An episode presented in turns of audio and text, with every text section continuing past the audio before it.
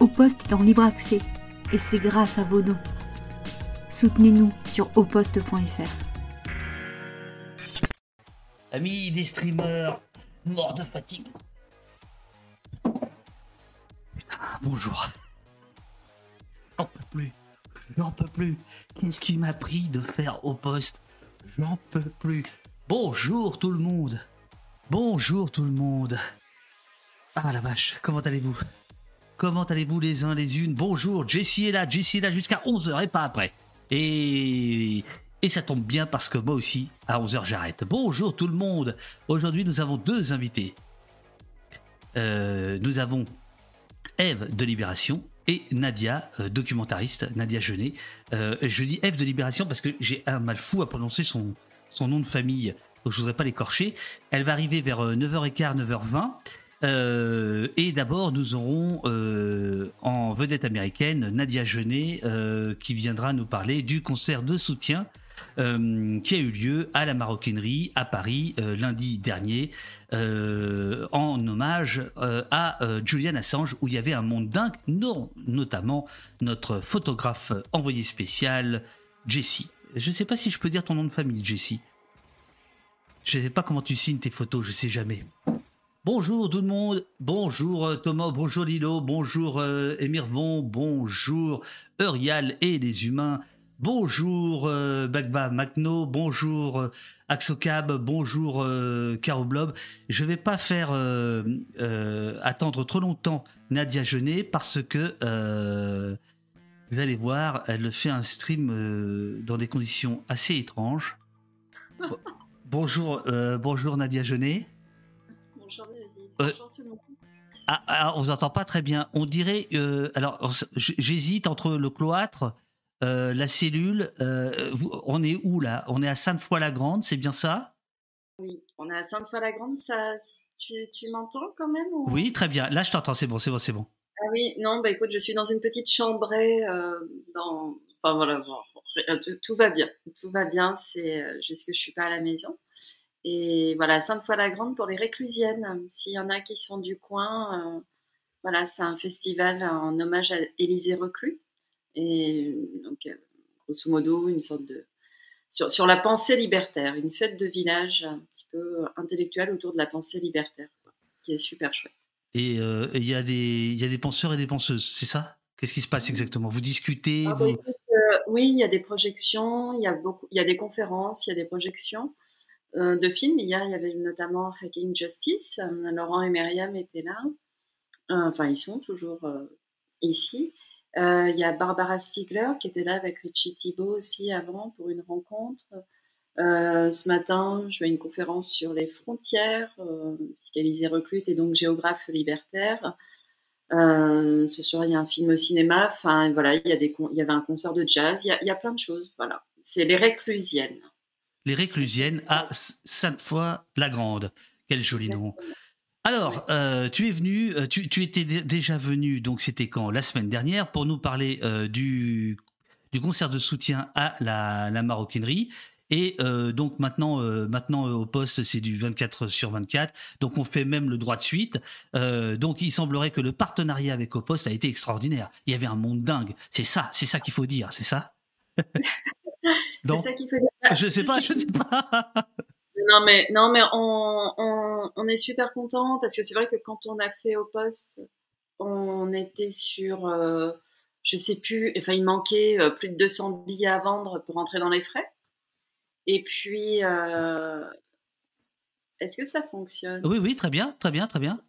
Il manquait plus et puis euh, et ben on est arrivé à près de 400 personnes en fait le soir du concert.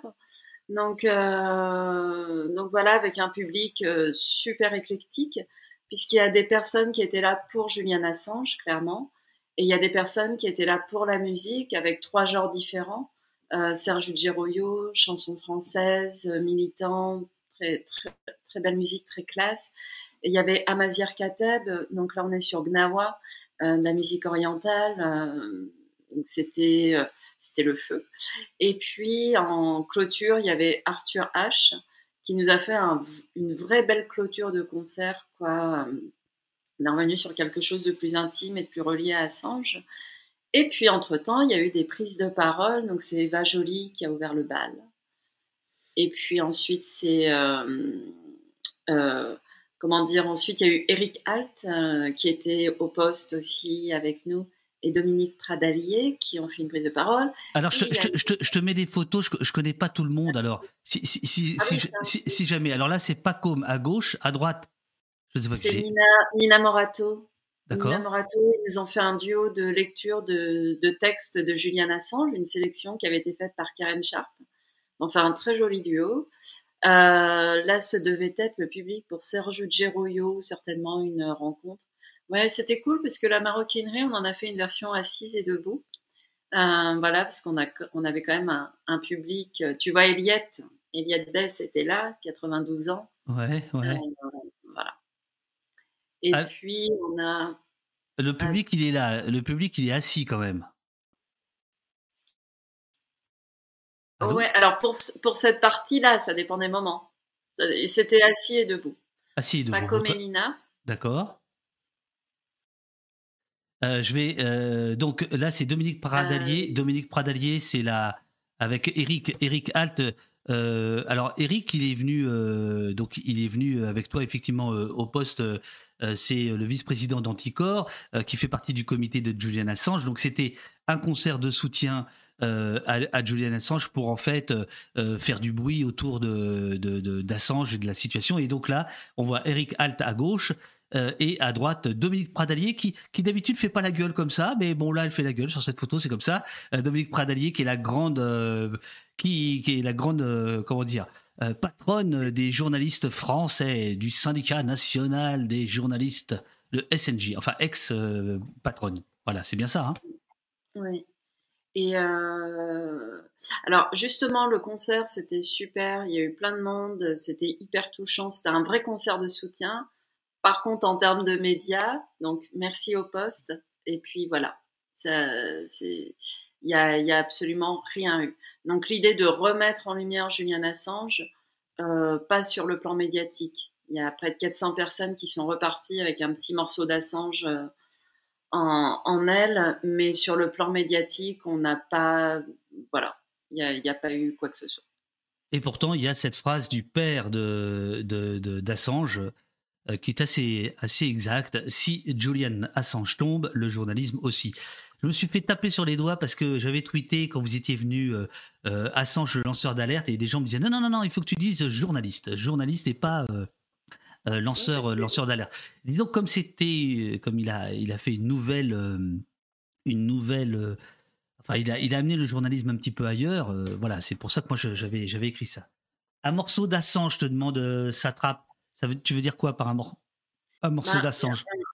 bah parce qu'on porte, enfin, quand, dès l'instant on se sent un minimum concerné par Julian Assange, on porte un minimum de, de, ses idées, de qui il est, du pourquoi, du comment finalement il se retrouve incarcéré. Et euh, il y avait des personnes qui étaient là, qui, euh, enfin, je veux dire, vu tout ce qui s'est dit, vu l'intensité de ce qui a été dit et des informations qui ont été partagées, je lui, tout le monde est reparti. Euh, Peut-être que tout le monde n'a pas tout retenu, mais tout le monde est reparti avec un petit morceau de ce qui concerne Assange et de l'aspect euh, systémique aussi de, l'affaire, c'est-à-dire qu'on on a bien compris euh, toute l'inégalité de la détention, ou ben voilà toute cette campagne de dénigrement, ou alors le shutdown médiatique, voilà. Et ça, c'était important aussi de pouvoir le partager avec des gens très différents. Donc là, on te voit. Oui, alors ben, moi j'avais justement j'avais lu des mots en introduction. Je savais pas quoi trop dire sur Assange. En fait, je savais pas quoi écrire, parce qu'il se trouve que c'était son anniversaire.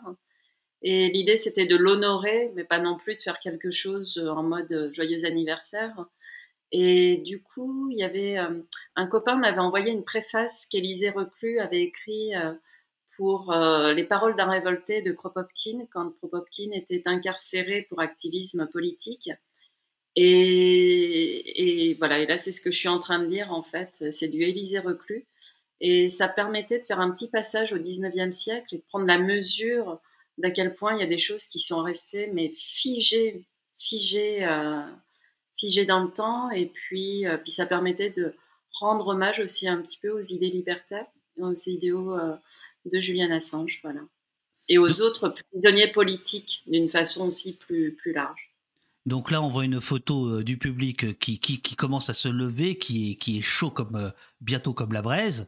je vais mettre des photos. Il y a alors Arthur H. Arthur H. Je pense que c'est là. Voilà, c'est ça? Ah oui. Alors moi, il y a un décalage avec ma connexion, mais je pense que tu reconnais très bien Arthur. Voilà, avec avec le chapeau. avec le chapeau. Voilà, voilà. est-ce que 400 personnes étaient. Est-ce que c'était un chiffre donc 400 personnes qui sont venues, qui ont payé leur leur obol 20 euros, qui était en fait le prix coûtant du, du, du, concert entre la location, etc., etc. donc l'idée c'était pas de, générer de, de l'argent, mais plutôt de générer du, mm, du bruit au sens, au sens beau du terme, c'est-à-dire autour de Assange, de démontrer que vous l'oubliez pas, vous le comité de, de soutien. Est-ce que c'est le, verre à moitié plein ou le verre à moitié vide? Est-ce que se dire que finalement réussir à remplir 400 personnes, enfin une salle avec 400 personnes sans l'aide de relais médiatiques euh, costauds, on va dire, euh, voilà, euh, c'est pas aussi signe qu'il y a une autre façon de s'informer, qu'il y a d'autres réseaux que les gros machins? Même si, bien sûr, je comprends votre déception que Libé, Le Monde est rien foutu par rapport à ça. Ben, en fait, la déception, elle est pas tant au niveau du concert qu'au niveau de. Enfin, c'est tellement dingue que les journalistes les laissaient tomber à ce point-là, que les médias les laissaient tomber à ce point-là. La déception, elle est, elle est juste là. Après, euh, effectivement, il y a non seulement d'autres moyens de s'informer, donc d'autres moyens de lutter, et, et finalement, ça ramène peut-être à la responsabilité de tout à chacun. Euh, nous, on a fait ce concert de soutien, mais moi, j'incite euh, beaucoup à, ce que d'autres se fassent ailleurs, autrement, ou des soirées d'information, et je me dis que cette contrainte de devoir s'organiser sans effectivement une mise en lumière flagrante et rapide de grands et encore pourquoi on dirait encore des grands médias quoi je je, sais pas. Mais en tout en tout cas voilà c'est pas parce que de ce côté-là ça fonctionne pas qu'il faut rester euh, sans rien faire et petit à petit euh, voilà comme je disais hier aux réclusiennes les grains de riz font les sacs de riz quoi. Donc, on perd pas notre ah t'as dit ça toi? Ouais, je suis une fille comme ça. Euh, les, les, les, les, grains de riz font les sacs de riz. Ben oui. Bah, sauf si on les mange. Oui, mais tu non, non, non, moi je trouve ça bizarre comme phrase. Bon, enfin bon, tu, tu, tu, tu fais comme. Non, c'est que c'est pas. On, tu vois, on va pas attendre d'être. Euh, Bien sûr, dire, je crois. On va d'être 50 pour faire quelque chose. C'est juste ça. Même si ça n'a l'air de rien, c'est toujours ça. Euh, même si on informe trois ou quatre personnes, bah, ce seront autant de personnes qui vont pouvoir en informer d'autres. Absolument, absolument. Euh, quel est le, le, calendrier maintenant euh, Et après, je te laisse euh, rejoindre tes réclusiennes et tes réclusiens. quel est le calendrier pour vous maintenant du, ben, du, du, comité? Ben, Pour nous, sauf une merveilleuse nouvelle d'ici peu, voilà, effectivement, le comité n'aurait plus de sens. Sinon, l'idée pour nous, c'est de continuer à mobiliser, à organiser des, événements. A priori, on repart sur quelque chose d'assez important pour le mois d'octobre. Euh, maintenant, pour Julian Assange, bah, il est dans l'attente de savoir si oui ou non, encore une fois, euh, l'extradition ou pas. Là, l'étau est tout de même extrêmement resserré. Donc, on n'est pas non plus à l'abri. Euh, bah, ça, ça, peut aller très vite et donc on n'est pas non plus à l'abri d'une extradition. Euh, il y a effectivement toujours la possibilité de saisir la Cour européenne des droits de l'homme, mais comme ça ne... Ben voilà, ils peuvent faire leur rendu, mais personne n'est obligé d'appliquer. Donc, euh, donc voilà, on en est là. De toute façon, on, on, te dira. Ok, on se, on se tient au courant. Euh, ma chère Nadia, merci beaucoup. Euh, je, je, rappelle que tu, je rappelle que tu es documentariste. On se tient au courant évidemment autour du, du, comité euh, d'Assange. Et là, je te, joins, je, te, je te laisse rejoindre donc euh, les penseurs et penseuses libertaires de Sainte-Foy-la-Grande. on a besoin de lumière. si à la fin de la journée, vous aviez un plan révolutionnaire, Euh, moi, je fais breaking news. euh, je vous invite tout de suite. Ah, si, si vous avez trouvé la solution euh, pour sortir de ce merdier dans lequel on, on- on plonge, euh, on, on est preneur. On est preneur. Merci, mer- merci beaucoup. Passe une, une bonne journée et euh, je vous dis, euh, je te dis à très bientôt. À très bientôt. Salut. Merci à tout le monde. Merci, merci. Oh la vache, la vache, la coupé court là. Paf. Bonjour, bonjour tout le monde. J'espère que vous allez bien. Euh, Eve euh, Svettel euh, va être avec nous dans quelques instants. C'est la journaliste de Libération euh, que dont j'ai repéré le travail depuis un certain nombre de, de mois, mais surtout, surtout lundi dernier, où elle a fait un super papier sur la politique de la ville. Et euh, l'idée, c'est de, discuter avec elle euh, de, tout ça, c'est-à-dire c'est quoi la politique de la ville, c'est euh, exactement combien de d'euros, de, milliards d'euros, le chantage qui est fait autour de ces questions-là. Elle sera là vers entre 9h20 et 9h30. Euh, voilà, donc restez là, restez là. Je vais régler le petit sous-titre là concernant. Hop. Voilà, je l'ai ici.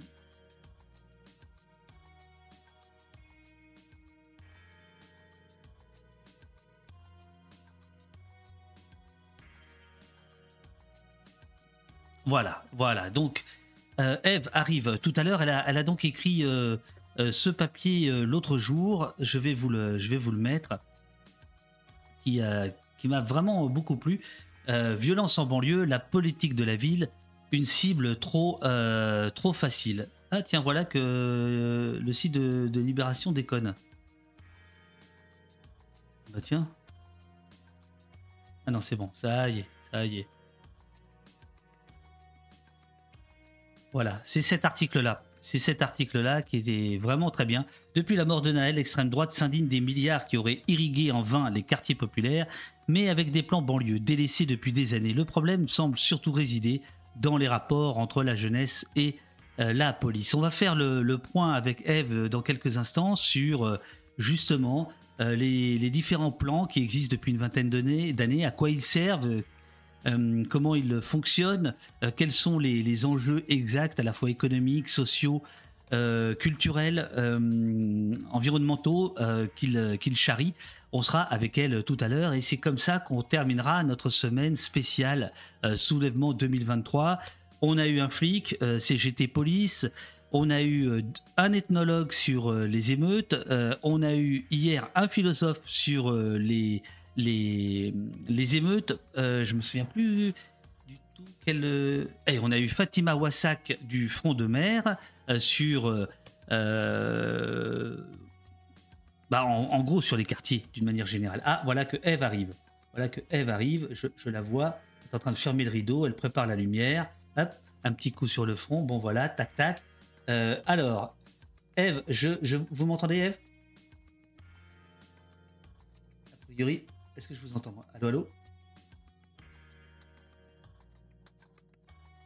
Ah, je vous entends pas. Qu'est-ce qui se passe? Euh, Hop, hop, hop. Bon, attendez, je, vais mettre Eve. euh, Allô, Eve? Non, je vous entends pas. Est-ce que vous avez branché le micro? Est-ce que vous avez accepté le micro au moment de la connexion?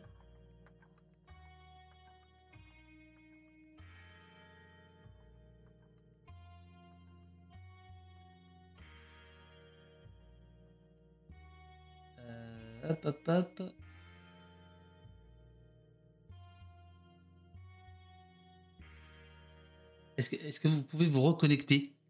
Peut-être. Je suis désolé. Voilà, elle, elle arrive, l'image est parfaite, euh, la lumière est bonne, la connexion est bonne, mais on a un problème de, euh, de son pour l'instant. Donc euh, voilà, une, semaine complète autour des, autour des émeutes. Au départ, c'était pas du tout ce qui était prévu. On devait tranquillement aller vers les vacances. Et puis, bah, évidemment, euh, ces événements euh, qui nous touchent énormément pour plusieurs raisons, mais qui sont aussi le cœur de, de, de, de la raison d'être d'Opost, qui est de réfléchir à, à la société, de réfléchir aux libertés, aux libertés publiques fondamentales, individuelles, à la police, à la justice, à, l'environnement. voilà, il fallait qu'on mette le paquet. Donc c'est des heures et des heures d'entretien qui qui déchirent un peu le, la doxa généralisée là qu'on entend ici ou là, enfin qui est quand même qui est terrifiante. donc c'est d'essayer d'apporter un petit peu de de pas de côté, parfois même plus que des pas de côté, en tout cas d'apporter des éléments qui, sortent de l'ordinaire, des éléments qui partent d'un point de vue de gauche et parfois très critiques sur la gauche elle-même. Il n'y a pas de souci avec ça, bien au contraire. Euh, mais euh, voilà, sortir, de, sortir du, du, ronron euh, médiatico-policier. J'espère que merci beaucoup Ténèbres, Ténébris qui dit que le travail est impeccable. Alors que Eve ne revient pas. Que se passe-t-il? Que se passe-t-il? Ah, ça y est, c'est bon, c'est bon, super. Je vous entends, je vous entends très bien. Je vous entends. Euh, alors, dès que vous êtes prête, vous me le dites. Vous êtes prête. Attention. Hop. Et voici Eve. Alors, je dis Eve, Eve, parce que je, je ne sais pas prononcer votre nom de famille. Oui, c'est dur. En fait, c'est Shiftel. SZ, ça se prononce che. Shiftel. Bon. Non, Shiftel. Comme chef. Chef, bien. Voilà, Shiftel. La chef du téléphone. Pour essayer d'avoir un moyen. Euh, d'accord. On va dire ça. Super. Bonjour, vous travaillez à Libération. Quelle drôle d'idée. Bonjour. C'est ça. Euh, vous, vous, travaillez à Libération et vous êtes euh, la chef-telle de donc du d'une rubrique extrêmement importante urbanisme, logement, aménagement du territoire, le genre de truc qui fait fuir tout le monde, mais qui est pourtant essentiel. On est bien d'accord. On est bien d'accord. Hmm ça touche au logement, à tout en fait. Ça touche à la vie des gens concrètement. Est-ce que euh, vous arrivez à placer les papiers euh, où Dov Alphon, euh, le rédacteur en chef, il dit non mais là tu nous emmerdes, personne va lire tes, huit feuillets là-dessus. Oui oui c'est important mais on va faire ça un jour ou non Alors jusqu'à présent parfois c'était un peu dur, ouais c'est vrai. surtout face à des sujets, à la politique, la police, etc. Mais bon, là, par exemple, c'était un peu mon grand moment quand même. Et ouais, c'est ça. Mais, mais, mais, on avait besoin de moi, un petit peu. Voilà, mais est-ce qu'il n'y a pas quelque chose de, de, rageant? Parce que finalement, euh, euh, j'arrête les blagues sur l'IB, mais euh, finalement, on s'intéresse à la politique de la ville quand la ville fait Eh, eh, il y a un petit souci, il y a un petit volcan, il y a une petite éruption, il y a en fait, vous vivez, vous, en tant que journaliste, la même chose que les associations, euh, que les acteurs de la politique et les actrices de la politique de la ville. C'est-à-dire qu'en gros, euh, on, veut, on daigne bien s'intéresser à vous quand, quand ça pète, quoi, en fait. Ouais, c'est vrai. Alors, je, je, mettrai un bémol pour l'IB quand même, qui a toujours vraiment euh, euh, fait des unes sur les sujets, j'ai regardé dans les archives euh, à plein de moments à critiquer justement la façon dont la rénovation urbaine était faite, les démolitions, etc. Ils ont toujours été à la pointe quand même sur. Euh, On salue un dénommé Tonino Serafini. oui, alors Tonino, c'est ça. Tonino Serafini faisait le logement et il y avait Sybille Vincendon voilà. qui faisait plus urbanisme politique de la ville. Donc il y avait quand même deux personnes. Moi, je suis maintenant, je suis toute seule. Ça, c'est voilà la presse malheureusement. Mais, mais non, non, il y avait quand même une sensibilité de, de l'IP là-dessus avec aussi des journalistes quand même aussi comme euh, Rachid Lerèche, euh, qui eux-mêmes en viennent des quartiers, quoi. Donc euh, un peu plus qu'ailleurs, disons. Voilà, bien sûr. Alors, je, je, je, me suis permis de vous joindre mardi, d'abord pour vous féliciter de, de, votre article que j'ai que j'ai mis tout à l'heure, que je vais essayer de remettre. hop, voilà, non, c'est pas celle-là, bon, c'est pas grave. Oui, voilà, c'est ici. violence en banlieue, la politique de la ville, une cible trop facile. Euh, parce que j'ai trouvé que c'était euh, absolument euh, passionnant sur, sur le fond des choses. Grosso modo, il y a un discours, vous appelez ça une petite musique qui monte, hmm. le discours de droite et d'extrême droite en disant on a donné des milliards à ces gens-là, la banlieue, hmm. ça n'a servi à rien, il faut qu'on arrête, et donc un discours dénonciateur, hmm. culpabilisant, et vous vous démontez ce discours. L'angle du papier, c'est ça. Tout à fait. Alors, c'est un discours, j'ai dit une petite musique qui monte là, après les émeutes, mais en fait, c'est, on, a, on a toujours entendu ça, hein. c'est, pas nouveau. Et là, ce qui est nouveau par contre, c'est que euh, Emmanuel Macron, qui pourtant au départ, on y reviendra, était plutôt favorable aux banlieues, enfin voilà, a déclaré sa candidature à Bobigny, aujourd'hui tient aussi ce discours, c'est-à-dire que devant les maires, là, il leur a dit euh, ah mais tout est gratuit, euh, je peux vous retrouver les citations exactes, mais en gros, l'école est gratuite, la santé est gratuite, etc. Et on dirait que ça ne Et on dirait que ça ne suffit jamais, c'est ça Ça suffit pas, et puis ils sont pas, ils sont ingrats tous ces gens quand même. Hein. Il y a aussi cette, ce discours sur une forme d'ingratitude. Donc effectivement, c'est un discours qu'on entend depuis, depuis toujours, à savoir qu'il y aurait des milliards qui seraient déversés. Donc un, il n'y a pas des milliards. Il y a, pas mal d'argent, hein, 12 milliards pour la rénovation urbaine, puis 12 milliards de nouveaux là, à partir de depuis 2021 pour le, l'ANRU 2, hein, le, deuxième programme national de, de rénovation urbaine. Euh, c'est pas c'est pas rien, mais c'est pas non plus euh, voilà des milliards qui seraient déversés en permanence. Et puis surtout c'est un juste rattrapage euh, des choses, c'est-à-dire c'est et encore on ne va même pas avec cet argent euh, qui là je parle que de la rénovation urbaine, on va même pas atteindre, euh, je dirais, l'égalité euh, républicaine ou l'équité territoriale. Euh, voilà. C'est-à-dire que les quartiers prioritaires de la ville, prioritaires entre guillemets, restent sous-dotés. Le budget de la politique de la ville, c'est moins de 1% du budget. C'est-à-dire qu'il y a moins de 1% du budget global, hein, je dirais, transministériel, enfin éducation, police, justice, etc pour ces quartiers, il est de moins, c'est moins, moins de 1% du budget de l'État. Donc ça reste en, réalité très faible. On se focalise sur l'argent de la rénovation urbaine, mais ces 12 milliards qui ont généré eux-mêmes 50 milliards de, Alors, on, va y venir, euh, Eve, si vous voulez bien, mais d'abord, euh, je, prends des chiffres euh, compilés par l'INSEE que, mm. vous, que vous répercutez dans, votre, dans votre analyse, parce que c'est pour savoir de quoi on parle. Il y a mm. aujourd'hui en, en, France 1514 quartiers prioritaires de la politique de la ville, QPV. Alors certains les appellent les quartiers politiques. J'ai entendu des, des, députés parler de quartiers politiques euh, j'ai trouvé ça assez intéressant euh, que ce ah oui, politique. Oui, euh, directement, quartier politique. Ah bon. alors, vous dites. Ah, le centre politique de la ville, d'accord, c'est un sort de raccourci. Ouais, mais c'est un raccourci qui intéressant, je trouve. Mm. Où vit 8% de la population, le taux de pauvreté est, trois fois plus élevé, 43%, que dans le reste mm. des unités urbaines et le revenu médian, donc par foyer, plateforme, mm. plafonne à 13 770 euros par an et par foyer Taux de chômage, plus du double du niveau national, 18,6%. Euh, donc voilà de quoi on, de quoi on va parler, c'est-à-dire voilà la situation. Euh, ces 1514 quartiers prioritaires, euh, ils sont disséminés sur tout le territoire ou est-ce qu'il y a des, des, poches entières où, il n'y a pas de quartier, par exemple, de QPV Alors, c'est une très bonne question. Et, alors, évidemment, ils le sont. Il y a, il y a, on va dire qu'il y a trois types de quartiers il y a les quartiers qui sont dans les banlieues des métropoles. Donc évidemment l'Île-de-France. Il y a une grande partie de ces quartiers qui se trouvent en Île-de-France parce qu'un quartier c'est pas pas un département. Hein. Je veux dire rien qu'en Seine-Saint-Denis, pardon, j'ai pas les chiffres exacts. On peut imaginer que en Seine-Saint-Denis il y a une trentaine, quarantaine sur les 1500, si ce n'est plus, hein, de quartiers prioritaires. C'est des unités urbaines. Bon, euh, alors évidemment, euh, banlieue des grandes métropoles. Euh, donc on va dire évidemment Paris, Lyon, euh, on, connaît les, on connaît Lyon, hein, Vaux-en-Velin, etc.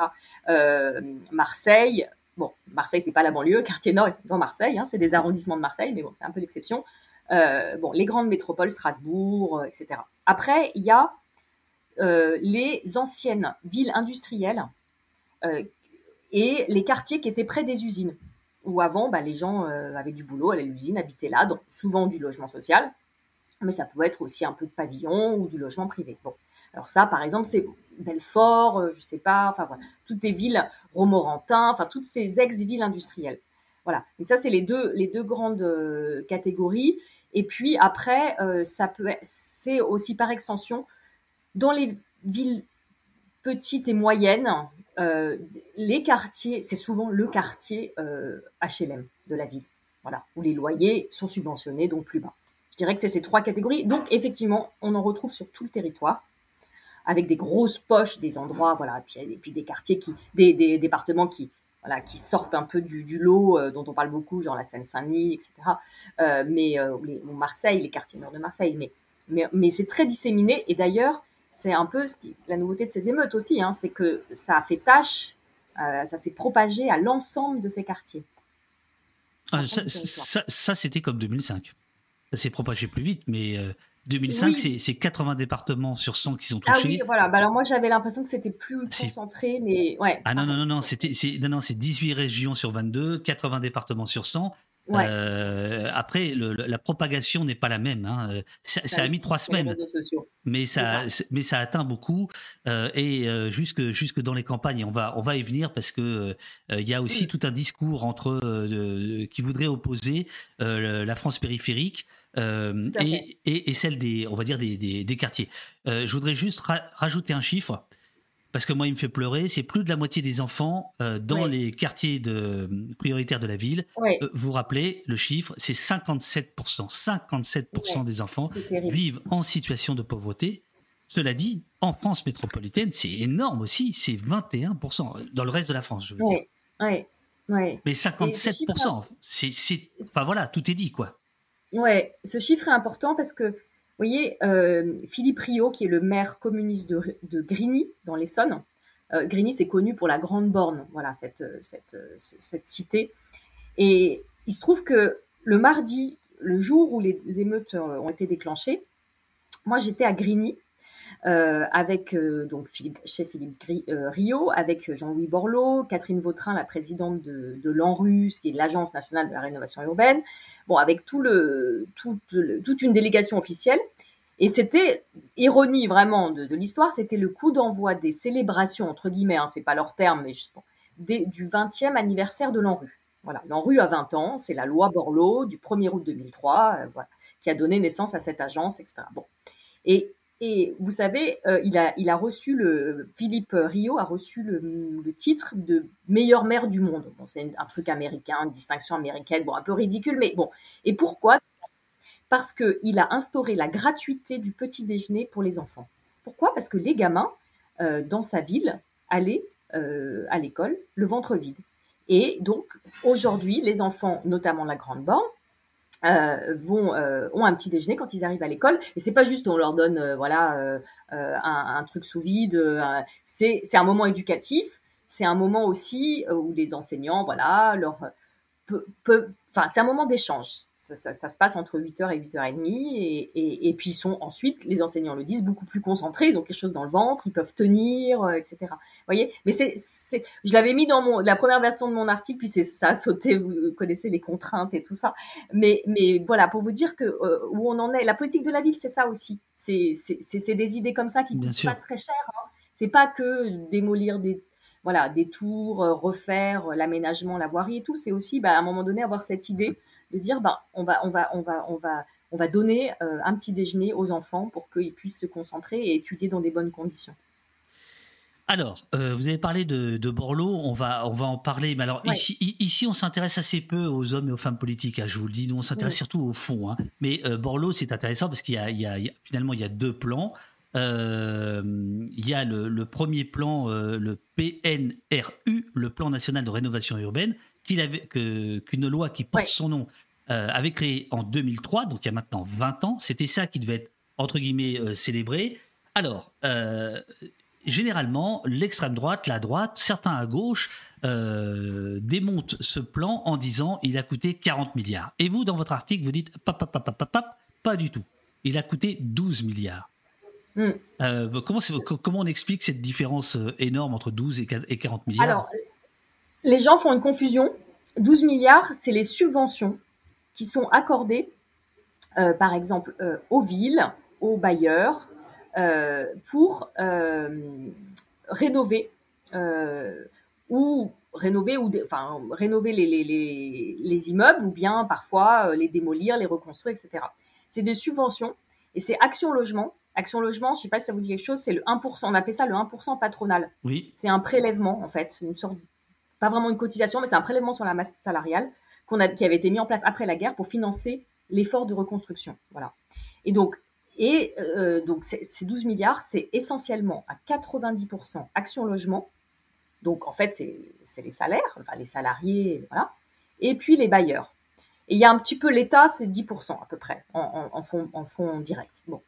Et en fait, ces 12 milliards, ils, ils génèrent 50 milliards exactement 48,2 milliards de travaux. C'est-à-dire que bah, les, bailleurs, par exemple, vont dire, vont, euh, euh, euh, ou, les collectivités vont faire appel à des sociétés, des groupes de BTP pour construire les nouveaux immeubles ou pour rénover ou pour faire des routes ou pour faire venir le tramway, etc. Pour faire, parce que c'est pas la rénovation urbaine, c'est pas que les bâtiments, hein, c'est aussi tout ce qu'il y a entre.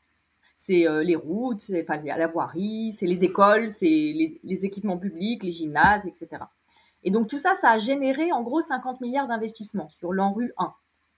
Mais c'est pas pas de l'argent euh, public, c'est rien à voir avec de l'argent public, c'est de l'argent qui va dans la, poche euh, des, groupes de BTP notamment. Enfin, qui, c'est normal, ils, bon, ils, construisent, ils sont payés pour ça, euh, voilà. Donc c'est alors 12 milliards, voilà, comme je disais, 12 milliards c'est pas rien, 12 fois 2 ça fait 24, mais 1 c'est pas de l'argent de l'État principalement, c'est l'Action Logement et les bailleurs sociaux. Et les bailleurs sociaux, comment ils sont financés? Ils sont financés par les loyers des gens, euh, essentiellement. Euh, donc, euh, il y a aussi des prêts de la Caisse des dépôts. Bref, je rentre pas dans les tests, c'est un peu technique, mais, mais c'est qui finance la rénovation urbaine D'accord? C'est les salariés, il y a le 1% logement, et les bailleurs sociaux. Donc, enfin, voilà, qu'on arrête de nous dire qu'il y a des milliards qui sont déversés à, perte, comme ça, que c'est le tonneau des Danaïdes, etc. Alors après, il y a la question de l'efficacité. Et là, là-dessus, enfin, oui, il y a un sujet, clairement. Alors, on, va, on, va parler de, on va parler de l'efficacité. On, reste dans le dans la dans l'introduction des des, des, des, chiffres. Euh, vous vous ajoutez également que euh, ça a généré euh, tout ça 4 milliards de TVA, 6 milliards de cotisations sociales et 40 000 emplois pendant 10 ans. C'est-à-dire que ça, ce sont des chiffres qui viennent évidemment euh, nuancer totalement les accusations en disant euh, c'est de l'argent à fond perdu, on, on ouvre la fenêtre, on jette le truc. En réalité, euh, ça, tout ça génère une économie. Oui, tout à fait. Ben, oui, oui, bien sûr. Alors, en plus, c'est des chiffres que qui étaient dans le rapport Borloo de 2018. Donc, ils sont pas. Entre temps, voilà, c'est 2018, ça fait ça fait cinq ans. Désolé, j'ai pas j'ai pas eu le temps en fait de, de chercher les nouveaux. Euh, et euh, mais donc entre temps ça fait plus. Mais oui, enfin comme je vous disais, le BTP en a profité beaucoup. Euh, voilà, enfin. Et puis ça, effectivement, ça génère, ça génère tout ça, ça génère de, de, la TVA sur sur le bâtiment, hein, effectivement. et donc, et donc, ça génère aussi effectivement des cotisations sociales parce qu'on emploie des gens pour faire ces travaux, des, des, voilà. Donc il y, y, a un retour en plus. Quand, euh, mais l'idée principale, c'est quand même que les moyens ne sont pas du tout à la hauteur des besoins. Enfin, je veux dire, voilà, il faut quand même se rappeler ça, euh, ce qu'on disait tout à l'heure. Quand, quand, vous parlez de, de bailleurs sociaux, euh, c'est uniquement public ou est-ce qu'il y a encore, parmi ces 1500 quartiers, des quartiers mixtes, privés-publics Ah oui. Enfin, propriétaires locataires, je voulais dire. Vous voyez ce que je veux dire? Oui, oui, bien sûr, bien sûr. Alors, euh, les bailleurs sociaux, effectivement, c'est les offices HLM, euh, hein, voilà. Euh, donc c'est public au sens, enfin pas au sens où ça appartient à, l'État, mais mais mais au sens où il y a, y, a y, a un loyer modéré. alors il y a y a aussi effectivement dans ces quartiers il y a aussi des des résidences privées. Et d'ailleurs il y en a de plus en plus parce qu'il y a une volonté de, euh, de d'ailleurs, de faire ce qu'ils appellent la mixité sociale. Euh, c'est-à-dire, en fait, refaire venir dans les quartiers la classe moyenne qui en est partie. Parce que c'est aussi la réalité de ces quartiers, c'est qu'ils étaient très mixtes avant et que bah, depuis les années, depuis la, en gros la désindustrialisation, quoi, on va dire depuis les années 90, euh, ça s'est accéléré, ils le sont beaucoup moins. Euh, donc euh, oui, c'est ça, c'est ça qui, c'est ça qui est extrêmement important à avoir euh, en tête, c'est que au fond, dans les années 60-70, les HLM pouvaient apparaître comme le, le confort moderne avec le, le vide ordure, avec le chauffage au sol, avec le balcon, les ascenseurs. Et en fait, il y avait une mixité. Et puis, effectivement, avec la crise économique, il y a toute une partie euh, de, de, la, de, la, population qui est partie euh, pour laisser finalement les plus pauvres. Et c'est là où, ces quartiers qui au départ étaient plutôt euh, vus comme le, monde moderne deviennent des ghettos hein, pour aller pour schématiser pour aller très très vite. Et, et, ça il faut quand même l'avoir en tête, c'est-à-dire qu'au départ ça n'a jamais été pensé. C'est un progrès. Mm. Voilà, c'est ça, c'est un progrès. Quand on voit les témoignages des gens qui arrivent à Sarcelles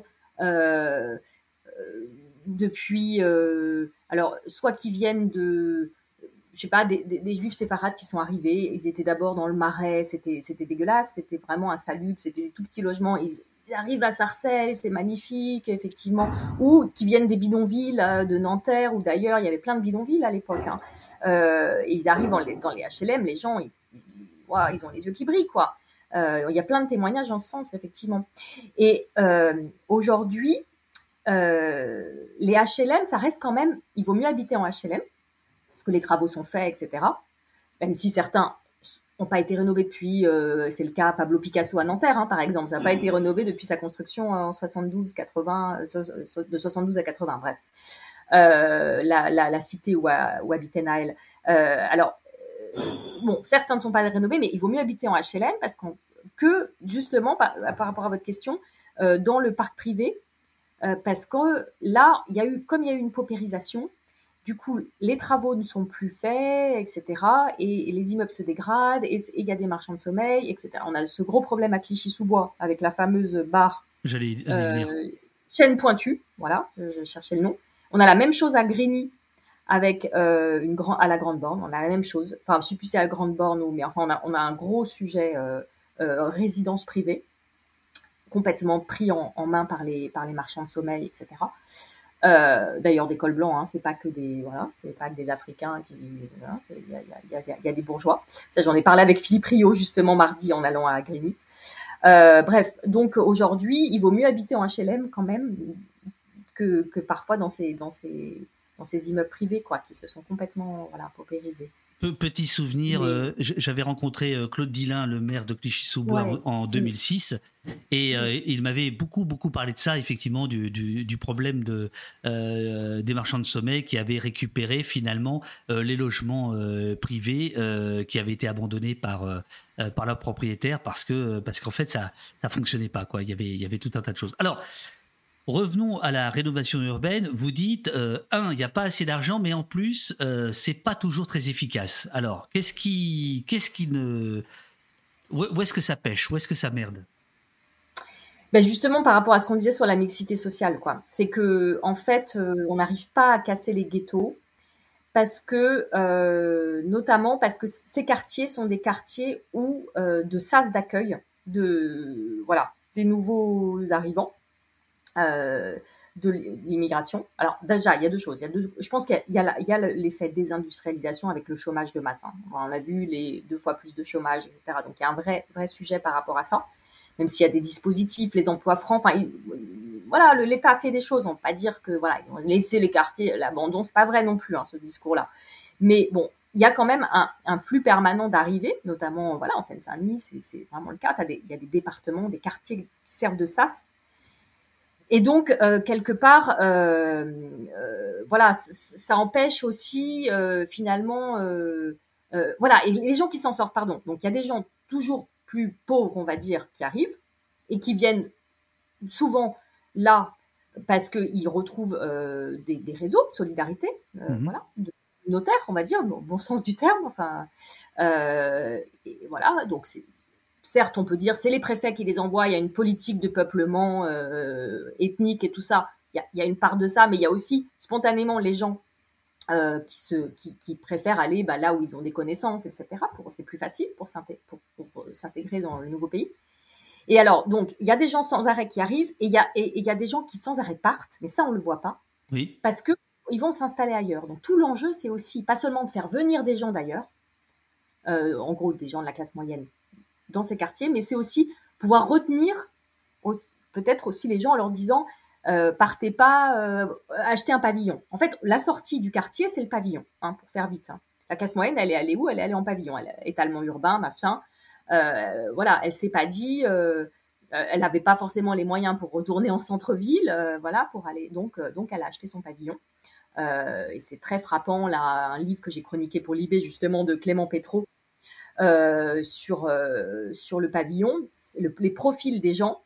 Qui a, il, a recueilli des témoignages, euh, une maison sinon rien, il s'appelle, de, gens qui habitent en pavillon. Ils, ont, ils viennent tous de HLM. Hein. Ils viennent tous, euh, qu'ils soient d'origine immigrée ou pas. Enfin, ils sont, ils sont, ils sont tous, ils avaient tous été en HLM et ils voulaient la tranquillité, ils voulaient leur maison, être propriétaire, c'est important, etc.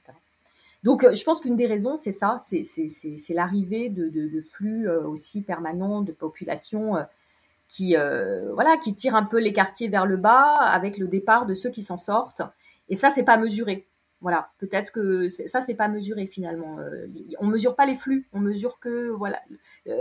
L'INSEE va faire à un instant T, on va vous dire il y a tant de pauvres, il y a tant de chômeurs, etc. Et c'est vrai. Mais mais il y a aussi plein de gens qui s'en sortent. Et, Philippe Rio justement me disait la mixité sociale en fait, il faut qu'on arrive à garder les gens et notamment les et c'est ce qui se passe d'ailleurs un petit peu des gens qui sont un peu investis, soit des enseignants, soit des éducateurs, etc. qui, qui se disent on va rester, on va faire notre vie là. Euh, euh, soit on y a grandi, soit on y a été affecté, et on, va pas, on va pas partir, quoi. Euh, voilà, parce que et il y a un deuxième facteur, je voudrais quand même insister sur la gentrification, parce qu'on en dit beaucoup de mal. Euh, par rapport à cette question de la mixité. Oui, oui, absolument. J'allais y venir parce que le chat, le chat, bah, en, le chat en parle. Euh, voilà. Euh, quid de la de la gentrification? Est-ce que est-ce que ça ne repousse pas les, les, pauvres encore plus loin, etc. D'autres disent qu'il faudrait faire l'inverse. En fait, il faudrait mettre des des gens pauvres dans les quartiers riches. Et non pas essayer. alors, il semble-t-il qu'en Scandinavie, il y, aurait des, tentatives sur ce, plan-là, mais effectivement, la, gentrification, Là, l'idée qui en ressort, c'est que c'est pas génial, euh, ça, chasse les pauvres. Oui. Alors, euh, moi, je suis pas d'accord avec ça, en fait. Je trouve que c'est une vision euh, un peu de, je sais pas, un peu de bourgeois, quoi, justement, en fait. Parce que la gentrification, c'est aussi, on peut dire, la mixité sociale par le haut. Alors, je suis d'accord avec vous, il, faut faire les deux. Il faut faire aussi la mixité sociale par le bas, c'est-à-dire appliquer la loi SRU, hein, la fameuse loi euh, qui impose qui est 25%, maintenant on est passé à 25% de, logements euh, sociaux dans les villes de plus de, je sais plus combien, d'habitants. Euh, ça va pas. Il y a des villes qui sont toujours pas à 25%, etc. Donc, il faut faire la mixité sociale par le bas, c'est sûr, et mieux répartir la population euh, dans les quartiers, dans les, dans les, dans les départements riches, qu'il y ait plus de voilà. Euh, et la Seine-Saint-Denis s'en plaint tout le temps. C'est toujours nous qui, en gros, euh, accueillons hein, ceux qui arrivent et pas les Hauts-de-Seine. Bon, mais la gentrification, par exemple, de la petite couronne parisienne, de la, de la, de, de même de la banlieue lyonnaise, de, de, Bordeaux, de tout ça, ça fait quand même que, eh ben, dans les écoles, il y a plus de mixité. Enfin, ces gens qui moi, je vois autour de moi, hein, tous les journalistes aujourd'hui, ils habitent plus Paris, ils habitent dans ces, dans ces, dans ces, à Montreuil, à euh, Aubervilliers, à, euh, euh, à Pantin, euh, je sais pas, à Clichy, pas Clichy-sous-Bois, non, mais c'est trop loin, mais la Garenne. Et, mmh. et, ben ils mettent leurs enfants. Alors il y en a qui jouent pas le jeu, qui mettent leurs enfants dans le privé, mais il y en a qui mettent leurs enfants quand même dans l'école publique, et ça fait que et, et c'est pas vrai que, que les pauvres sont chassés. Alors oui, sur le, ça fait monter les prix sur le, le, comment dire, le marché privé. Ça fait monter les prix, effectivement. Mais euh, bon, les, les, gens qui arrivent de, du centre-ville ont, ont, les moyens d'acheter, mais on ne vire pas les gens de leur HLM. Euh, je veux dire, on les envoie pas. Enfin, euh, donc ça fait des écarts de richesse, certes, mais, mais en même temps, ça, ça fait quand même qu'il y a un mélange qu'il n'y avait plus. Donc voilà, je, mets ça au dans le débat. Hein. Peut-être vous ne serez pas d'accord, mais le, dans, le, dans le mélange, justement, je crois que le ministre de l'Éducation euh, devait annoncer un plan de mixité qui a été euh, mis, sous le tapis, justement, sur le, côté éducatif, parce qu'on constate quand même que euh, à un moment donné, il y a une fuite des, des enfants issus de classe moyenne vers le privé. ça va bien en école primaire et encore peut-être pas les dernières années. Quoi. Les, les, les parents mettent leurs enfants dans le privé. Euh, et donc, c'était pour lutter contre ça. Et ce plan a été, euh, a été mis de côté, là, dernièrement, en fait. Oui, hein. tout à fait. Ouais, tout à fait. Euh, je n'ai pas regardé dans les détails, mais, mais oui, oui, oui, il y, a une, y a une volonté. D'ailleurs, on peut mettre ça au crédit quand même du gouvernement, même si effectivement il n'est pas appliqué, mais il y a une volonté sur la mixité scolaire. à Paris, ils ont réformé la carte pour que on évite que les, meilleurs aillent toujours dans les meilleurs lycées. Enfin voilà, ces effets de concentration. Et euh, il y avait aussi une mesure que met beaucoup en avant euh, Emmanuel Macron, c'est celle du dédoublement des, classes de CP et de CE1 en ZEP. Enfin, ça s'appelle REP maintenant, mais donc en fait surtout dans ces quartiers-là prioritaires comme une mesure qui aurait quand même permis, euh, je sais pas, vous y a peut-être des enseignants qui seront critiques de ça. Moi, je n'ai pas forcément le recul, mais mais l'éducation, c'est assez clé. Hein. Je veux dire, la, ville. Voilà, encore une fois, c'est pas que le bâti, l'éducation, et il faut mettre le paquet sur l'éducation. Et pour le coup, bon, sous Hollande, ils avaient recruté énormément. c'était un de ces axes, notamment. Hein, c'était ça. Hein, c'était pour que les gens puissent s'en sortir. Et il y en a quand même plein qui s'en sortent. Hein, je veux dire, voilà faut quand même aussi, on les voit pas, c'est des histoires qu'on raconte pas forcément, euh, mais euh, les émeutes, ça, voilà, du coup, on, on, se dit, on, se, on, se, focalise sur cette petite minorité euh, de, de, jeunes. qui d'ailleurs certains ont du boulot, hein, on voit bien dans les comparaisons immédiates. Hein, parfois certains, voilà, il y avait une forme d'opportunité, de colère, de machin, mais mais il y en a quand même aussi qui réussissent quoi. Faut pas, voilà. Alors le, le, chat est très sceptique hein, sur la, la, la ah. gentrification euh, en disant que bah, ça fait monter pas que le prix euh, euh des, des du, du, logement, ça fait ça fait tout monter, euh, le, le, les, les, la bouffe, les restaurants, etc. et donc voilà, le problème de la gentrification est aussi le manque d'ouverture de la classe plus riche aux modes de vie et à la culture qui sont déjà présentes, nous dit par exemple Unisul. donc voilà sur la, mais on va dire que la gentrification c'est euh, c'est déjà un, bon problème à résoudre. Euh, avant ça, il y a, c'est quand même assez calamiteux. Euh, vous, êtes d'accord avec ça ou, vous considérez que il faut quand même voir qu'il y a eu des efforts de fait depuis une vingtaine d'années, notamment sur le logement. On parle bien du, logement, hein, rénovation urbaine, mais par contre sur le reste, transport, éducatif, culture, on est toujours on est toujours aux fraises. Euh, transport, alors transport, euh, transport, euh, ça progresse quand même, hein. pas mal. Là, par exemple, à Paris, on a prolongé les lignes de métro. dire, bon, il y a de plus en plus de quartiers. La Seine-Saint-Denis, par exemple, est quand même accessible. voilà. Bobigny, Pablo Picasso, c'est au cœur de Bobigny, hein, la, la, station ligne 5. on les a prolongés à Lyon aussi. Moi, je suis lyonnaise, alors je regarde un peu de ce côté-là. Euh, là, on va faire le Grand Paris Express qui quand même va mettre euh, Clichy-sous-Bois à, une demi-heure de Saclay pour euh, les gamins là-bas qui veulent aller étudier à Saclay. Donc voilà, c'est long les infrastructures de transport, c'est long à construire, mais ça a été un des gros axes hein, quand même de, des 20 dernières années. Ça a été désenclavé. Clichy-sous-Bois, je ne sais pas si vous y êtes déjà allé, mais il faut en transport en commun, il faut une heure et demie de Paris à peu près, voire voir, voir. Oui, mais c'était déjà le cas il y a 20 ans, au moment des, des émeutes. Et bah on, nous disait, on va les désenclaver. C'était un des rêves de, de, Claude Dillin, le maire de la ville de l'époque. Exactement. Et, ça n'a pas été fait. C'était même déjà là il y a 60 ans. C'est-à-dire qu'Olivier Klein, qui est l'actuel ministre de la ville, me racontait que quand ses parents ont acheté euh, à Clichy-sous-Bois, euh, D'ailleurs, attends, est-ce qu'ils ont acheté Je dis, ouais, ils ont acheté, mais ils ont vite revendu parce qu'ils étaient très modestes. Son père était typographe, euh, plutôt au PC d'ailleurs.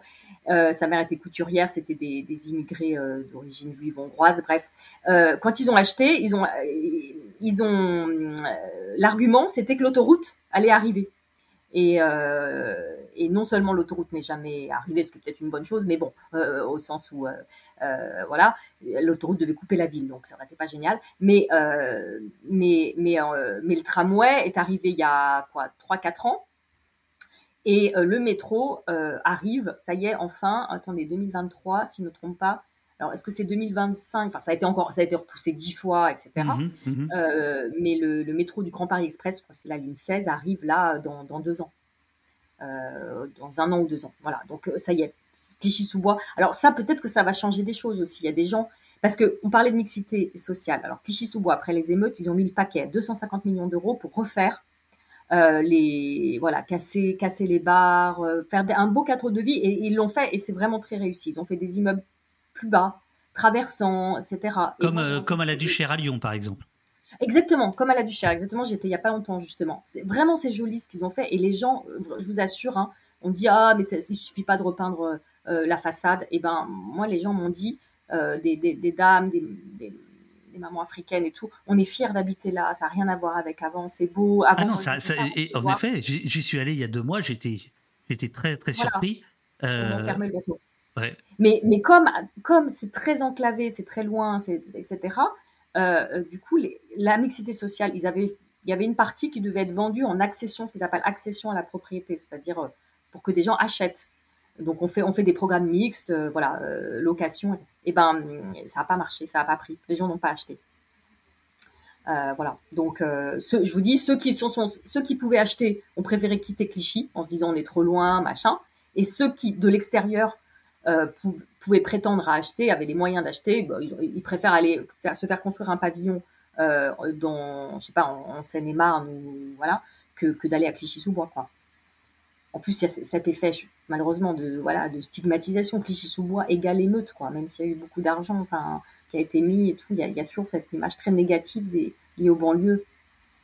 Euh, voilà, qui est un vrai, un vrai sujet, quoi. Alors, il y avait euh, donc un plan de rénovation urbaine depuis 20 mm. ans. ce plan euh, est renouvelé, je crois, pour euh, encore pour une dizaine d'années. Jusqu'à 2030, ouais. Euh, jusqu'à 2030, c'est ça. Et là, Macron annonce qu'il n'y aura pas d'autres plans, qu'il n'y aura pas d'autre argent. C'est ce qu'il a dit au maire. oui, oui, c'est vrai. Mm. Alors, comment on explique ça? Bon, de toute façon, on était un peu à la fin, de, enfin, il y avait un peu le modèle était en train de s'essouffler un peu quand même euh, avec euh, avec l'ANRU. Il y a eu l'ANRU 1, là on a fait l'ANRU 2 euh, jusqu'en 2030, hein, donc ça fera 30 ans quasiment. La question se posait d'un ANRU 3. Voilà. Parce qu'en fait, là, il y a à peu près, à peu près tous les quartiers en 2030 auront été rénovés. Vous voyez? Enfin, Alors, peut-être pas les 1500, mais bon. donc, donc, il y avait la question se posait de toute façon de qu'est-ce qu'on fait après? Est-ce que est-ce qu'on continue comme ça? Est-ce que donc les 20 ans là, c'était l'occasion d'un grand bilan. Euh, bon, euh, qui vont qui va être accéléré. Hein. Euh, voilà. Après, comme je vous dis, la politique de la ville, enfin ce qu'on ce qu'on doit faire pour ces quartiers, ça se résume pas à ça. Donc, je pense que là, Macron, il, est, il a dit, il a dit, on a été sidéré par ce qui s'est passé. C'est vrai qu'on a été sidéré. Il y a eu un truc, disant waouh, mais qu'est-ce qui se passe en fait? Qu'est-ce qu'on a raté? Qu'est-ce que alors évidemment, la question de la police est centrale. Hein. Moi, j'ai fait parler Renaud Epstein dans mon article, qui voilà un grand spécialiste de la politique de la ville. Il dit mais ça n'a rien à voir avec la rénovation urbaine en fait tout ça. C'est pas parce que on n'a pas rénové euh, telle ou telle cité, Pablo Picasso a pas été rénové, enfin va l'être là. C'est pas pour ça que Naël, euh, enfin que les jeunes se sont euh, révoltés. La question de la police est centrale. Donc c'est pas parce qu'il dit il y aura pas de nouveau de l'argent qu'on va rien faire. Voilà. Et ce qu'il faut faire, à mon avis, c'est, et j'ai pas la réponse là, franchement, je trouve ça très très compliqué. C'est, Bien sûr.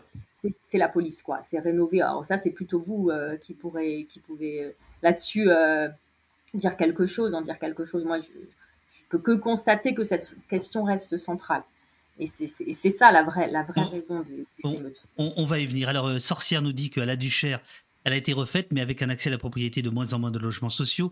La population la plus pauvre a été envoyé à Rieux-la-Pape, transposant les problèmes sociaux de la Duchère dans un tout petit bled, Rieux-la-Pape. C'est détonnant. Euh, donc, euh, euh, ce, qui, ce, qui, est intéressant, c'est que je, pense que dans le chat, tout le monde veut bien faire. Et en fait, chaque, chaque idée est, contestée. Et j'ai l'impression mm. que pour cette question-là, c'est toujours ça qui est, qui est en place. C'est-à-dire que on a l'impression qu'il y a Hmm, miracle, certainement pas, mais même la moindre petite solution, en fait, hmm. elle, elle, elle, déporte les problèmes ailleurs. Elle, elle voilà, il y a un truc de, de, de, plaque tectonique, quoi. C'est ce que vous, vous ressentez quand vous rencontrez euh, les différents. Non, mais euh, euh, Sorcière a, raison. Enfin, sur la Duchère, c'est non, mais c'est vrai que peut-être moi je suis un peu trop pas optimiste, mais peut-être trop positive. Mais c'est parce qu'aussi, bon, comme il y a un discours que j'aime pas, qui est de dire on n'a rien fait et, c'est la merde, etc. Parce que quand on y va, on voit bien qu'il y a des changements quand même. Euh, quand on va à la Duchère, euh, voilà. Alors, d'abord, ceux qui ont accès à la propriété, c'est aussi des gens qui étaient en HLM avant. Moi, j'ai vu, j'ai parlé aux gens, j'étais il y a pas longtemps, j'ai passé pas mal de temps. Euh, et des, voilà, une femme avec qui d'origine maghrébine, qui avant était en HLM, qui maintenant est content. Elle a, un bel appartement de plein pied, c'est joli, etc. Et elle se plaint un peu maintenant des nuisances des voisins. Après, c'est vrai, elle a tout à fait raison, j'ai oublié de le dire tout à l'heure. Euh, on réduit, comme on fait, on, fait avant, disons qu'on a, on, ne fait plus 100% de logements sociaux. On, ne fait plus, euh, vous voyez ce que je veux dire, des programmes avec 100% de logements sociaux. Parce qu'il y a cette idée que euh, il faut pas faire des ghettos justement, et donc euh, bon. Euh, donc on fait des programmes mixtes, on met, je sais pas, 20, 25, peut-être 30% d'accession à la propriété. Donc effectivement, il y a 30% qui vont se retrouver à devoir, devoir aller ailleurs. Donc c'est vrai, c'est vrai. Et qui vont aller effectivement en, deuxième couronne, voire troisième couronne. et, et les problèmes se, se déportent. Mais c'est pas non plus, ce que je veux dire juste, c'est pas on expulse les pauvres tous. Et, puis euh, voilà euh, et, euh, par rapport à cette question de la gentrification là tout à l'heure et du coup c'est des quartiers complètement ça y est blancs riches bobos machin et tous les pauvres sont repoussés. Voilà ce que je veux dire c'est que c'est plus voilà c'est plus c'est plus nuancé que ça mais je reconnais je reconnais ce point là mm. Alors, dans, votre, dans votre article, vous, vous citiez euh, un ex-préfet de Seine-Saint-Denis, sans dire lequel, mais c'est, mm. ça n'a pas d'importance, on vous croit sur parole, euh, qui vous a dit qu'une génération a été sacrifiée parce qu'en fait, à la fin des années 2010, euh, mm. le, il aura fallu en fait l'appel de Grigny, donc c'est des maires, en disant mais attendez là, on est en train de perdre pied, on n'est plus sur la même dynamique de, de rénovation et ce, euh, ce préfet, cet ex-préfet de Seine-Saint-Denis vous dit les 15-17 ans qui constituent le gros des émeutiers, c'est-à-dire, on mm. parle d'aujourd'hui, hein, ce sont les oubliés de la politique de la ville. Est-ce que vous pouvez mm. nous expliquer ça euh, Il y aurait eu, si j'ai bien compris, une sorte de trou noir euh, qui ferait que il y aurait aujourd'hui une génération de, de, gens en banlieue qui n'auraient pas vécu le moment où il y avait, on va, pour aller très vite, où il y avait des grands travaux, etc., euh, où on a commencé à avoir de moins en moins de, moyens pour les associations, voire fermer des associations, etc. Vous pouvez nous hmm. raconter ça? Oui, alors je pense que, bon, il y a eu de, 2003, il y a eu la création de l'ANRU, Borloo, etc. Euh, et puis, euh, assez vite, il y a eu les émeutes en 2005. Et là, ça a été un électrochoc et, et c'était parti. On a mis plein d'argent. Enfin, on a, voilà, on a, on a, on a, on a fait en sorte d'améliorer euh, vraiment les choses. Et puis effectivement, ensuite, il y a une forme de, ça c'est ça c'est un peu naturellement, hein, je dirais. Le programme, c'est comme ça a commencé à s'arrêter, ça s'est étiolé. Euh, et puis, euh, je pense qu'il y a eu l'arrivée quand même. Alors c'est pas nouveau, hein, mais ça s'est vraiment installé de la drogue aussi, hein, quand même, dans ces quartiers, qui qui en fait ont pris la place effectivement des, des aussi des des assauts, des euh, des associations. Alors, moi, je discutais sur les associations. Ce qui s'est passé avec les associations, c'est que beaucoup euh, se sont professionnalisés aussi, parce qu'on leur demandait aussi des trucs, etc., euh, des, rapports, des machins. Et moi, on m'a parlé pas mal, là, en discutant, là, quand j'étais sur le terrain, là, ces derniers jours, de, business associatif, avec des, éducateurs qui, qui, sont là pour, toucher de la subvention, hein, pardon, mais qui, du coup, font pas forcément un vrai travail d'encadrement. Voilà. Donc ces jeunes, si vous voulez, euh, c'était le, c'était le, le, pas le préfet, mais le, président du département du 93, Stéphane Troussel, qui un jour m'avait dit il faut qu'il y ait autour des jeunes, de ces, de ces adolescents, euh, une, une, chaîne de bienveillance, enfin une chaîne d'adultes bienveillants. Voilà. Et quand il disait chaîne, ça pouvait, ça pouvait, ça voulait dire les parents, euh, les voisins, les éducateurs, les profs, les médecins, enfin voilà, qui s'occupent d'eux.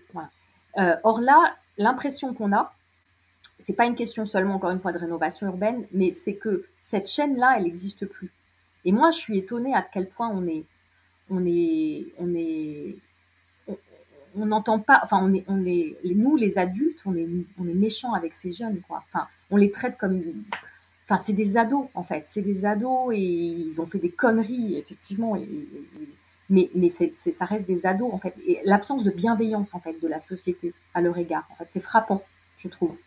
Euh, donc je, trouve que ce que ce, que ce, préfet m'a dit, eh ben euh, voilà, il dit bah, ces gosses-là, on, on s'en occupe pas.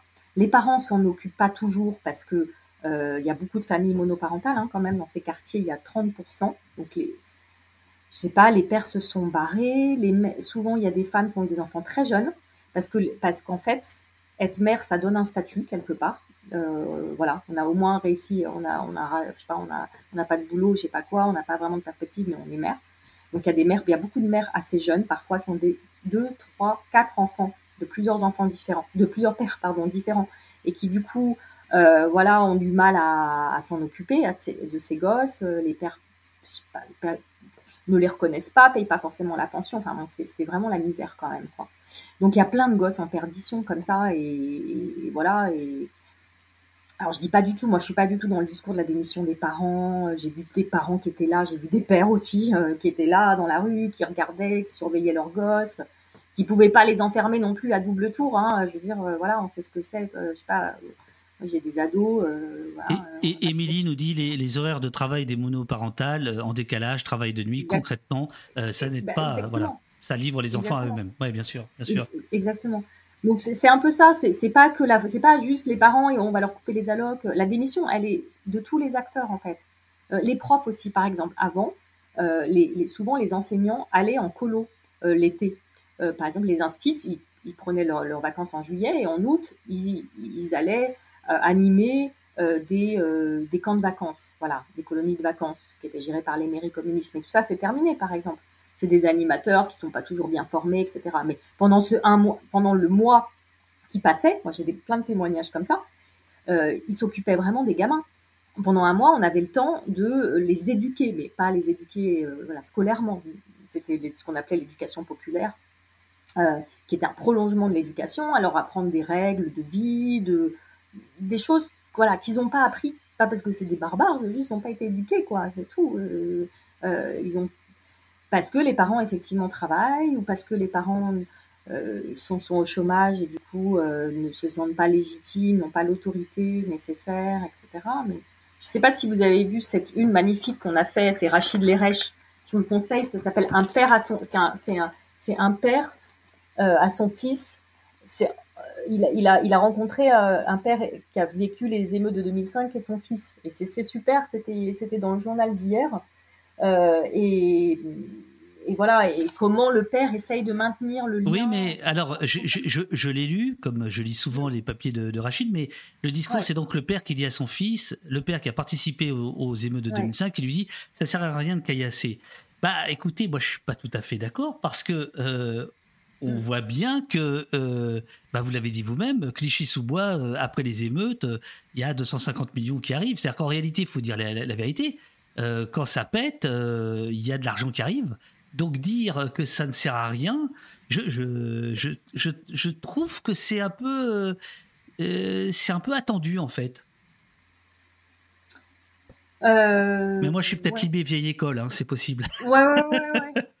Oui, oui, non, après, bon, là, je pense que l'idée, c'était plus de, d'aller contre cette idée des, des parents démissionnaires. Bien sûr, oui, oui, non, non, non, Le, le, le, La conversation euh, parentale père-fils est, très jolie, très belle dans le, dans le stack et tout ça. Oui, oui, oui, et puis intelligent. Enfin, on voit, on voit bien que le père est très intelligent et, laisse son fils s'exprimer. Tout ça, tout ça, c'est, super. Mais euh, ce, que je veux dire, c'est que euh, je, ne dis pas que qui, qui qui, qui serais-je pour le dire? Mais je ne dis pas que les émeutes sont la solution à tout, pas du tout.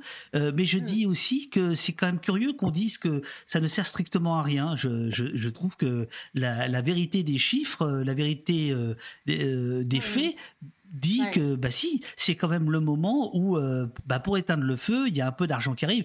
À mon sens, euh, tout à fait insuffisamment. Et d'ailleurs, le, dans, le chat, c'est vraiment intéressant parce que bon, ça, ça, part dans tous les sens, donc je peux pas remonter tout le monde, mais il y a un peu cette idée qui est de dire finalement, euh, je ne sais plus qui disait là à l'instant, on, se trompe à parler de euh, d'aménagement du territoire, à ne parler que, que d'habitat. Donc là, justement, on a un peu ouvert la, mm. la, conversation, mais il est évident que c'est un, c'est un. Borloo parlait du plus grand chantier civil de l'histoire. Euh, mm. C'est un chantier qui est social, éducatif, culturel, mm. économique. Et puis, euh, le racisme. On n'a pas parlé du racisme, c'est-à-dire qu'il y a quand même quelque chose qui sous-tend tout ça, euh, qui est quand même l'idée que euh, tant que ces gens sont relégués mais ne disent rien, grosso modo, les bonnes gens s'en moquent, non? Hmm. Alors là, je voyais dans le chat quelqu'un qui disait, je suis pas sûr que le pognon arrive maintenant. Alors, ok, en 2005, effectivement, il y a eu un espèce d'électrochoc. Absolument. Et même si c'était, même si euh, je dirais que malheureusement, le mal était fait parce que la racine du mal, hein, c'est ce que me dit Fouette Benhamed là dans, dans l'article, hein, c'est quand même quand, quand, quand, Sarkozy en 2003 va, va à Toulouse et dit, euh, et dit mais euh, qu'est-ce que vous foutez à, à, jouer avec les et dit aux policiers qui sont en train de faire un match de rugby vous n'êtes pas là pour en gros jouer avec les jeunes vous êtes là pour pour les mettre en prison quoi en gros hein. enfin donc bon là c'est la question de la police mais alors, sur est-ce que c'est efficace ces émeutes? En fait, euh, c'est vrai. En, 2005, ça a été. Là, cette fois, en fait, j'ai l'impression que c'est une catastrophe, quoi. Ils n'ont pas pu faire autrement, les jeunes. Hein. Je, veux dire, euh, je pense que la rage. Oui, oui, bien sûr. Donc, c'est pas. Et puis, on n'a pas à se dire. Bon, on ne pense pas aux conséquences dans ces cas-là. Mais pour moi, là, c'est une catastrophe, en fait. C'est-à-dire que non seulement il y aura plus d'argent, mais la stigmatisation, elle est, elle est terrible. Enfin, elle va être vraiment terrible.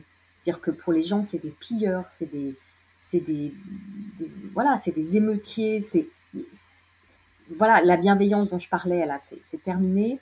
Euh, avec le, Front National, enfin, regardez les sondages, quoi. C'est une réalité, c'est malheureusement, mais euh, le, la demande d'ordre et d'autorité hyper forte. Euh, le, ben, le RN dit rien, mais voilà, monte, hein, sans même dire.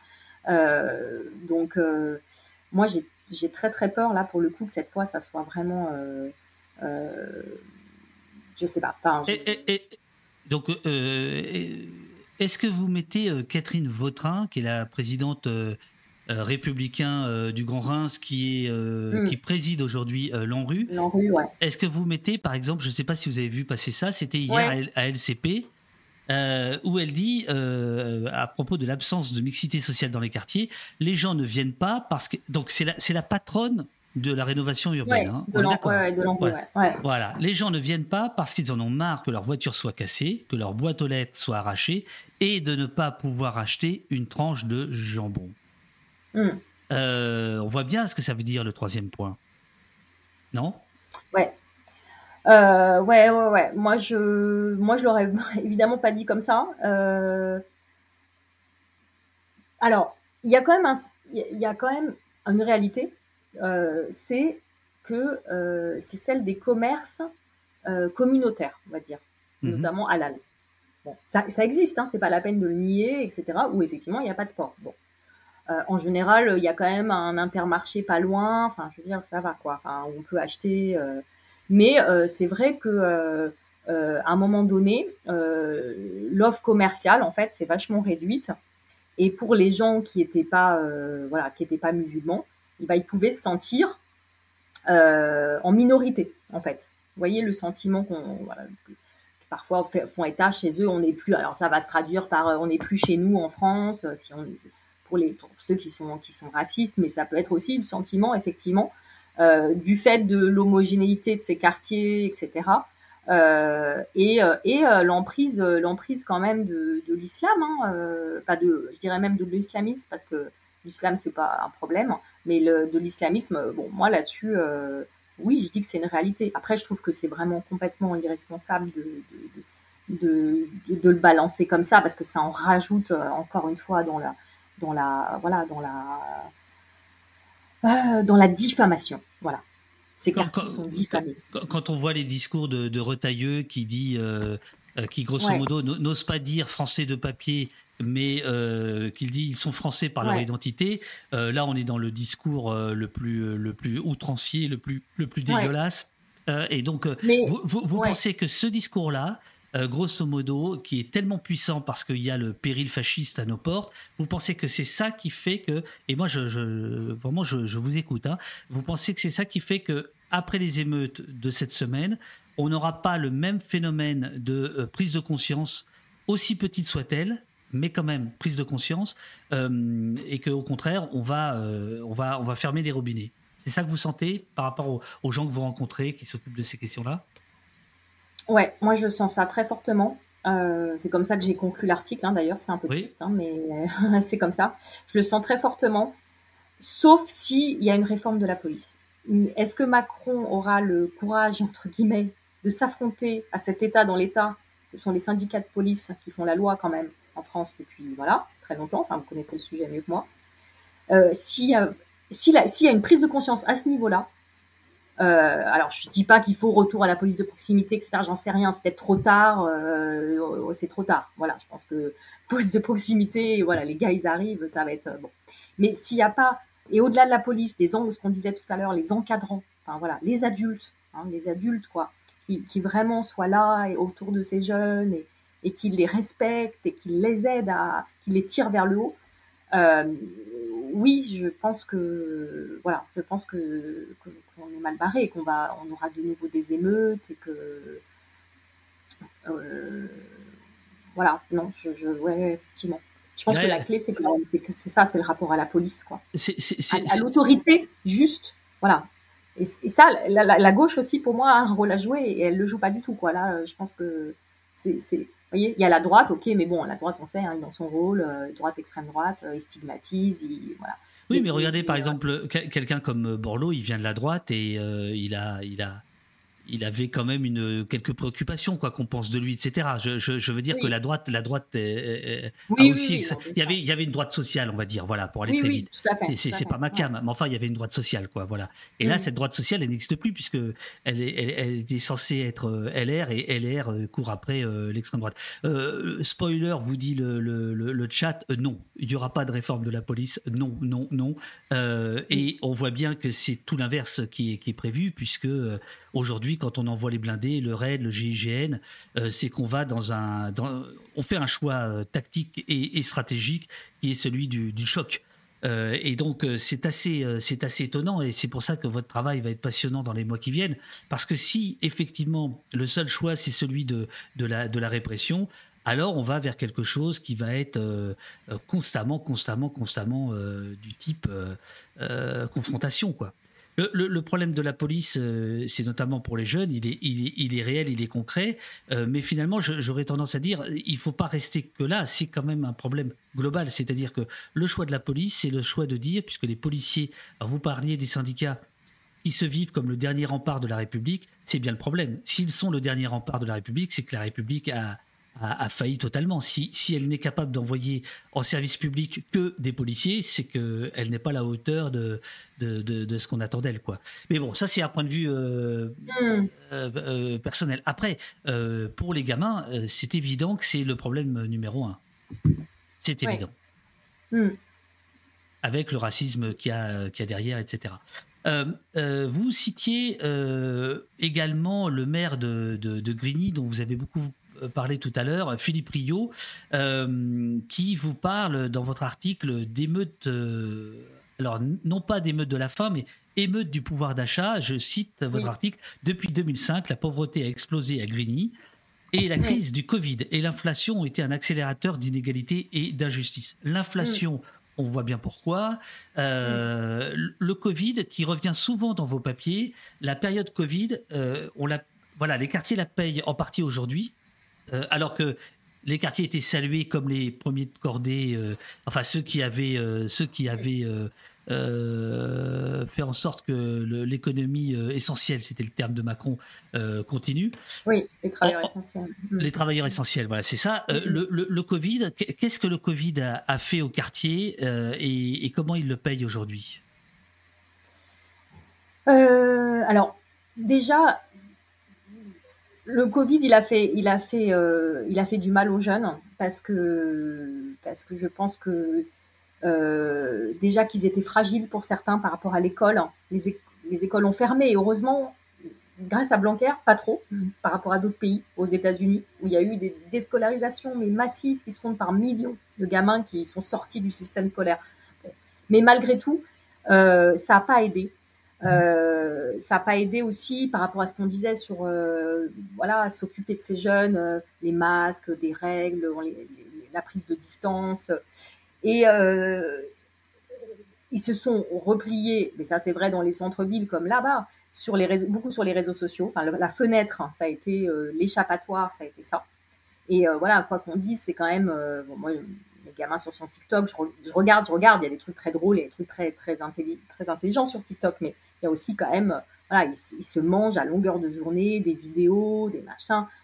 enfin, plus personne ne lit la presse. Enfin, moi, je m'en suis rendu compte. Hein. Je veux dire, je vais, quand je vais sur le terrain, Libération, ça passe que c'est. de toute façon, les médias, on n'en a plus besoin, on peut s'en passer. Maintenant, on a, nos réseaux, on a les réseaux. Donc, il y a un truc quand même qui a, qui a encore plus mis à distance par rapport au, voilà, ce que j'appelle les adultes, quoi. C'est-à-dire que il y a une prise de distance encore plus grande, quoi. Maintenant, ils ont leurs, ils ont leurs médias, ils ont leurs journalistes, ils ont leur, voilà, ils sont dans leur bulle là comme ça. Donc ça, ça, ça a quand même, quand même pas mal joué, je pense. Et puis, euh, et puis aussi euh, dans le rapport à la politique, moi je trouve que depuis le Covid, euh, alors ça revient un peu maintenant, mais il y a eu toute une phase de repli individualiste encore plus, quoi.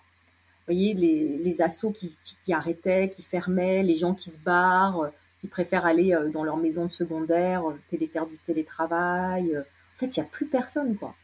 Il n'y a plus personne pour, pour eux, pour ces gamins assignés à résidence, hein, comme disait Macron. Euh, parce que eux, par, le, par contre, ils peuvent pas se barrer dans leur maison de campagne. Moi, c'est ça l'effet que ça me fait, en fait, le Covid. Après, il y a l'aspect plus économique. Je pense qu'effectivement, quand on, quand on pille euh, un Adli, ça, s'appelle comme ça, euh, je crois, un, un, un, supermarché de hard discount, bon, ça, ça, ça, veut dire quelque chose quand même, quoi. Bon, il y a aussi des Apple Store et tout, mais ça dit quelque chose, un, de, du fait que les frigos sont vides et qu'on va aller remplir les frigos, euh, quand même. Euh, et puis ça dit quelque chose d'une forme de frustration, etc. par rapport à cette, euh, plus classiquement, cette société de consommation auquel ils n'ont pas, ils ont, ils ont pas accès, quoi. voilà. Sauf si, sauf si, sauf si, sauf si sont dealers et que. Mais là aussi, encore une fois, ce qu'a dit Ruth Bézieux, en fait, c'est pas faux, c'est-à-dire qu'effectivement, il faut, faut, regarder la réalité en face, et la gauche ferait bien de le faire, et vous le savez. Euh, le, deal euh, est, alors est peut-être pas le premier employeur de France, mais voilà, c'est ce qu'il a dit. C'est ce qu'il a dit. Non, mais c'est horrible de dire ça. Mais c'est horrible parce que c'est encore une fois, c'est hyper diffamatoire. Mais, mais en même temps, ça, ça, a un rôle, ça a un rôle énorme. Ça, ça fait vivre les familles. Les gamins aujourd'hui, ils ont le pouvoir sur leurs parents parce que grâce, grâce à ça, ils gagnent de l'argent. Euh, moi, il y a une préfète qui me racontait une fois, un gamin qui l'interpelle comme ça, euh, et vous gagnez combien? Il lui dit, bah, pas, 4000 euros. Euh, il lui dit, ah, c'est nul, moi, je me fais, je me fais, je me fais plus par mois. Il avait, il avait 15 ans, quoi.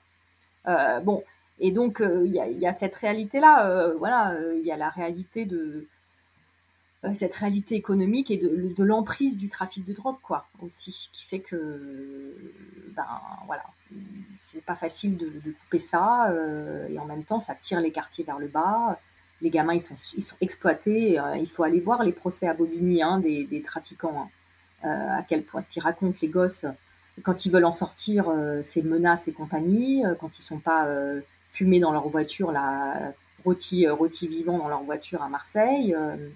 C'est hyper violent, hein. c'est super violent ce qu'ils vivent, quoi. Et, et c'est pas évident d'en sortir, quoi. Ceux qui, ceux qui ne tombent pas là-dedans, qu'ils ont des parents qui sont là, qui, les tiennent, etc., bah, c'est des héros, quoi. Pour moi, c'est oui, mais euh, bon, là, on, là c'est un sujet à part entière, celui des, trafics de drogue, mais euh, toute la société est aussi organisée de, de comme ceci, c'est-à-dire que euh, il faut de la drogue, on laisse ça, puisqu'elle est illégale, à des gens qui vont vivre dans l'illégalité, qui vont amener une, une, certaine violence, mais tout ça, c'est un un enjeu de société. C'est pas uniquement ceux qui, c'est pas uniquement les points de deal et euh, les quelques. Vous voyez ce que je veux dire?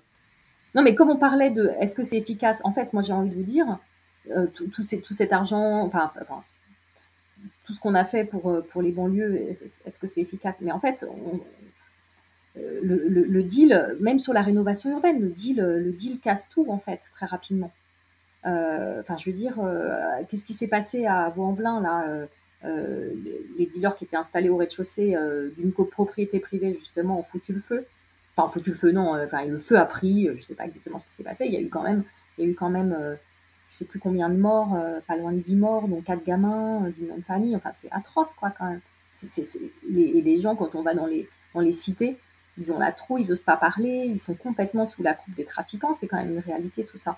Et, mais, mais c'est notre problème. Je suis d'accord, c'est pas le leur. C'est pas quand je dis ça, c'est pas euh, ah, ah, ah je pointe du doigt, c'est des c'est des c'est des des dealers et tout ça. C'est notre problème. C'est d'abord le problème de tout de tous les bourgeois aussi qui vont acheter leur shit et qui alimentent ça.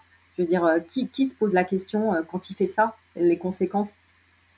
On se pose la question de ah je vais arrêter je vais arrêter d'acheter chinois parce que parce que je fais travailler à l'autre bout de la terre des gamins. mais personne se dit, mais en fait, moi, quand je vais acheter mon shit à Bagnolet à la sortie du métro ou à Saint-Ouen ou je sais pas où, ou, à Vaux-en-Velin, enfin tout, bah, qui sont les plus gros fours, voilà, les, terminus des métros, c'est là où il y a tous les tous les fours, les, plus grands supermarchés de la drogue.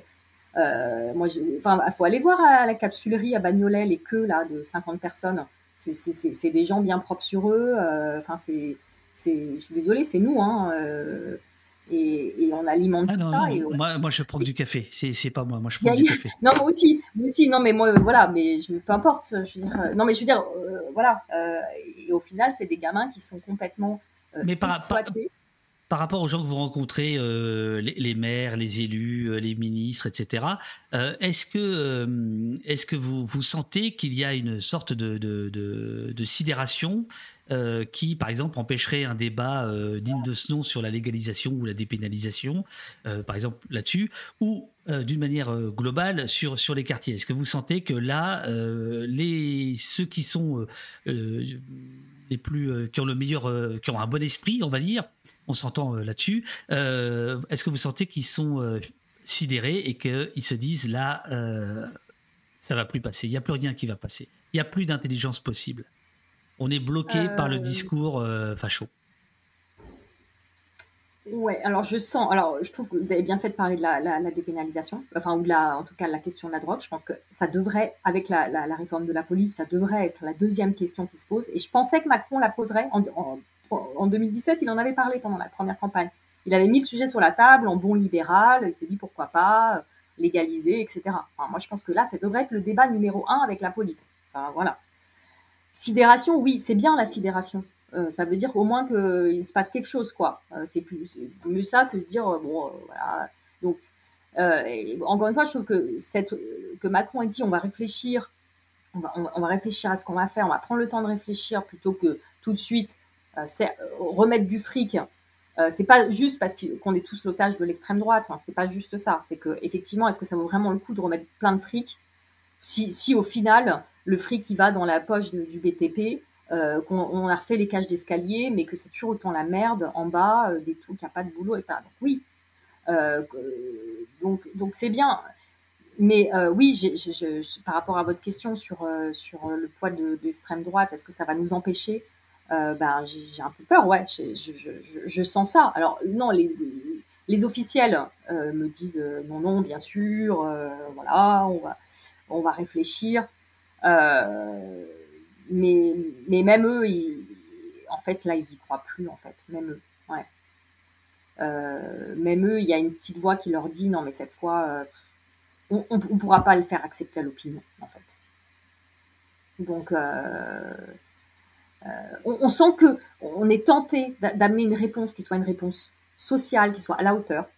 Voilà, il y, a, des gens, il y a des gens de bonne volonté, comme vous dites, et ils ont envie euh, dans ce gouvernement, y compris Catherine Vautrin, enfin voilà, qui, je trouve a dérapé sur cette phrase qui était malheureuse, mais, mais qui est pas, qui est femme de droite plutôt, qui a été euh, au cabinet avec Borloo, hein.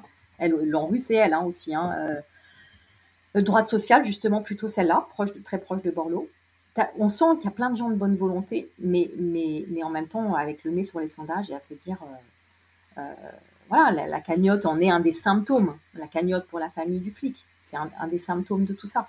Donc, euh, et, on le voit bien au niveau médiatique, où il y a une polarisation entre la gauche et, et, les médias de droite, avec bon, plus Bolloré, etc. Donc, donc pour répondre à votre question, ouais, j'ai l'impression, un, il y a, oui, il y a eu de la sidération. Deux, il y a encore des gens qui se disent il faut qu'on fasse quelque chose, qui ont du cœur, qui ont, je sais pas, euh, voilà, un sens de l'intérêt général, en disant il faut qu'on trouve une solution. Et de l'autre, et, trois, euh, et trois, effectivement, il y a cette, euh, cette pression, pression de, de, l'extrême droite et d'une opinion qui se radicalise, qui, qui, risque effectivement de, faire que qu'il se passe rien jusqu'aux jusqu'aux prochaines émeutes qui seront peut-être encore plus dures quoi parce que plus violentes avec euh, peut-être des armes euh, voilà ce sera pas des feux d'artifice quoi. Euh, je, vous avez cité tout à l'heure le sociologue Renaud Epstein mm. qui, qui, a publié hier une, une tribune dans, dans, Le Monde Euh, Émeute urbaine, ce qu'elle révèle, ce n'est pas tant l'échec de la politique de la ville que euh, celui de tous euh, les politiques publiques. Et dans euh, sociologue qui est, qui est, reconnu sur ces questions-là, il, il, il, a cette phrase intéressante. Il dit que, en fait, dans le discours général, dans le discours médiatique, il y a une opposition entre ce qu'il appelle les quartiers défavorisés des métropoles et entre guillemets une France périphérique au contour flou, mais dont la couleur est claire. Je traduis. En gros, on opposerait euh, les, quartiers euh, noirs et arabes avec la France périphérique euh, de petits blancs.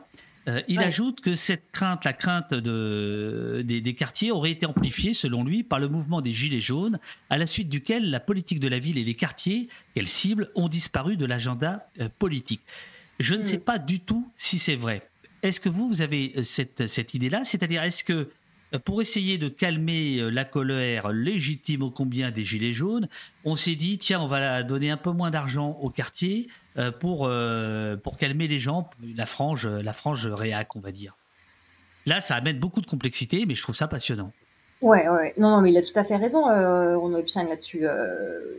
Alors, même avant les Gilets jaunes, hein, Macron, comme il le rappelle bien, il met 18 mois pour nommer un ministre de la ville. On n'a pas au départ alors que le ministère de la Ville, hein, créé par les socialistes, Michel Delebarre, etc., c'était quand même un truc. Michel Delebarre, le premier ministre de la Ville, il, a rang de ministre d'État quand même. Hein. Veux dire, il est plus, il est, il est, niveau Darmanin, euh, voire euh, voire au-dessus. Donc pour vous dire la dégringolade. Bon, euh, là on a Olivier Klein, qui n'arrive pas à passer le mur du son. je ne sais plus ce que vous disiez, mais qui... oui, alors c'est tout à fait vrai. Donc, d'abord, il, il nomme pas ministre de la ville, donc déjà en 2017. Et ensuite, il crée le ministère de la cohésion des territoires. Donc l'idée, c'est vraiment ça. Alors ça, c'est suite aux thèses de Christophe Guilly. Je ne sais pas si ça vous dit quelque chose. Bah, bien sûr, bien sûr. Qu'on pensait de gauche au début. oui.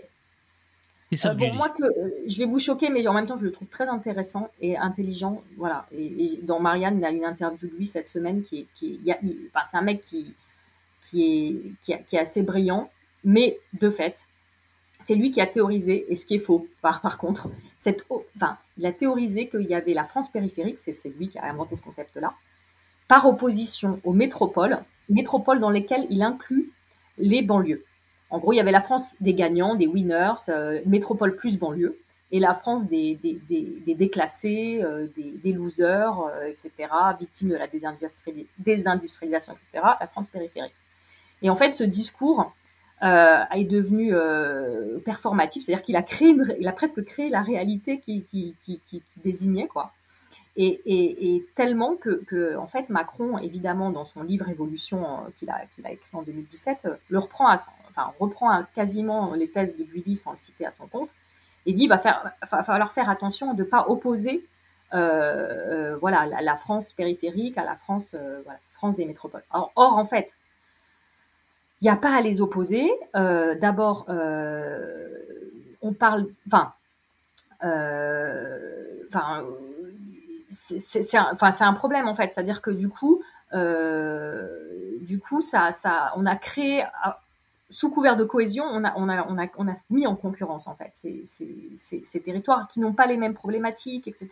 Et en plus, là où c'est faux, c'est que voilà, c'est ça que je voulais dire. J'ai retrouvé c'est que dans la France périphérique, eh ben, il y a, y a, des, comme, comme je l'ai dit tout à l'heure, il y a plein de gens qui viennent des, des, banlieues, en fait. Donc, on regarde pas les flux, encore une fois. On, on fige les choses, quoi. On dit, il y a, il y a des blocs, mais, mais, euh, mais, mais voilà. Et parmi les gilets jaunes, euh, il y avait aussi des gens euh, d'origine euh, maghrébine euh, qui venaient, voilà, des, des, des banlieues, etc. Et dans les banlieues, il y a plein de gens aussi euh, encore classe moyenne euh, qui bossent, machin, qui ont une voiture, qui ont un commerce, qui donc, vous voyez, en fait, ce qu'il faut, c'est une politique de, vraie d'égalité, quoi, en fonction des, des, besoins de chacun, que les moyens soient à la hauteur en fonction des besoins, comme l'avait fait le rapport, le rapport de Cornu-Gentil sur la Seine-Saint-Denis, le rapport parlementaire. bon, bah, il y a combien de, profs euh, par, par élève, le taux d'encadrement, voilà, par, par mhm. élève.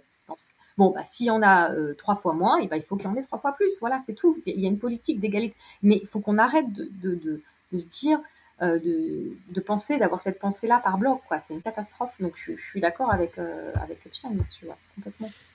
Euh, si, si, vous, si, vous, avez encore 3-4 minutes, je, vous je vous prendrai bien quelques questions du, du, du chat, mais vraiment rapidement au, au débeauté. Pazozo nous dit à Marseille, on trouve des quartiers populaires en plein cœur de la ville, mais peut-on parler de mixité sociale pour autant? Finalement, la société rend-elle vraiment la mixité sociale désirable? Euh, est-ce que la société. Je suis pas sûre d'avoir compris la question. Est-ce que. Ah oui, est-ce que ça, est-ce que ça prend, euh, même s'il y a, euh, est-ce que, est-ce que ça prend quoi? Est-ce qu'on, est-ce que la mayonnaise prend en quelque sorte? Oui, c'est ça. Oui, oui, oui, oui. Ouais.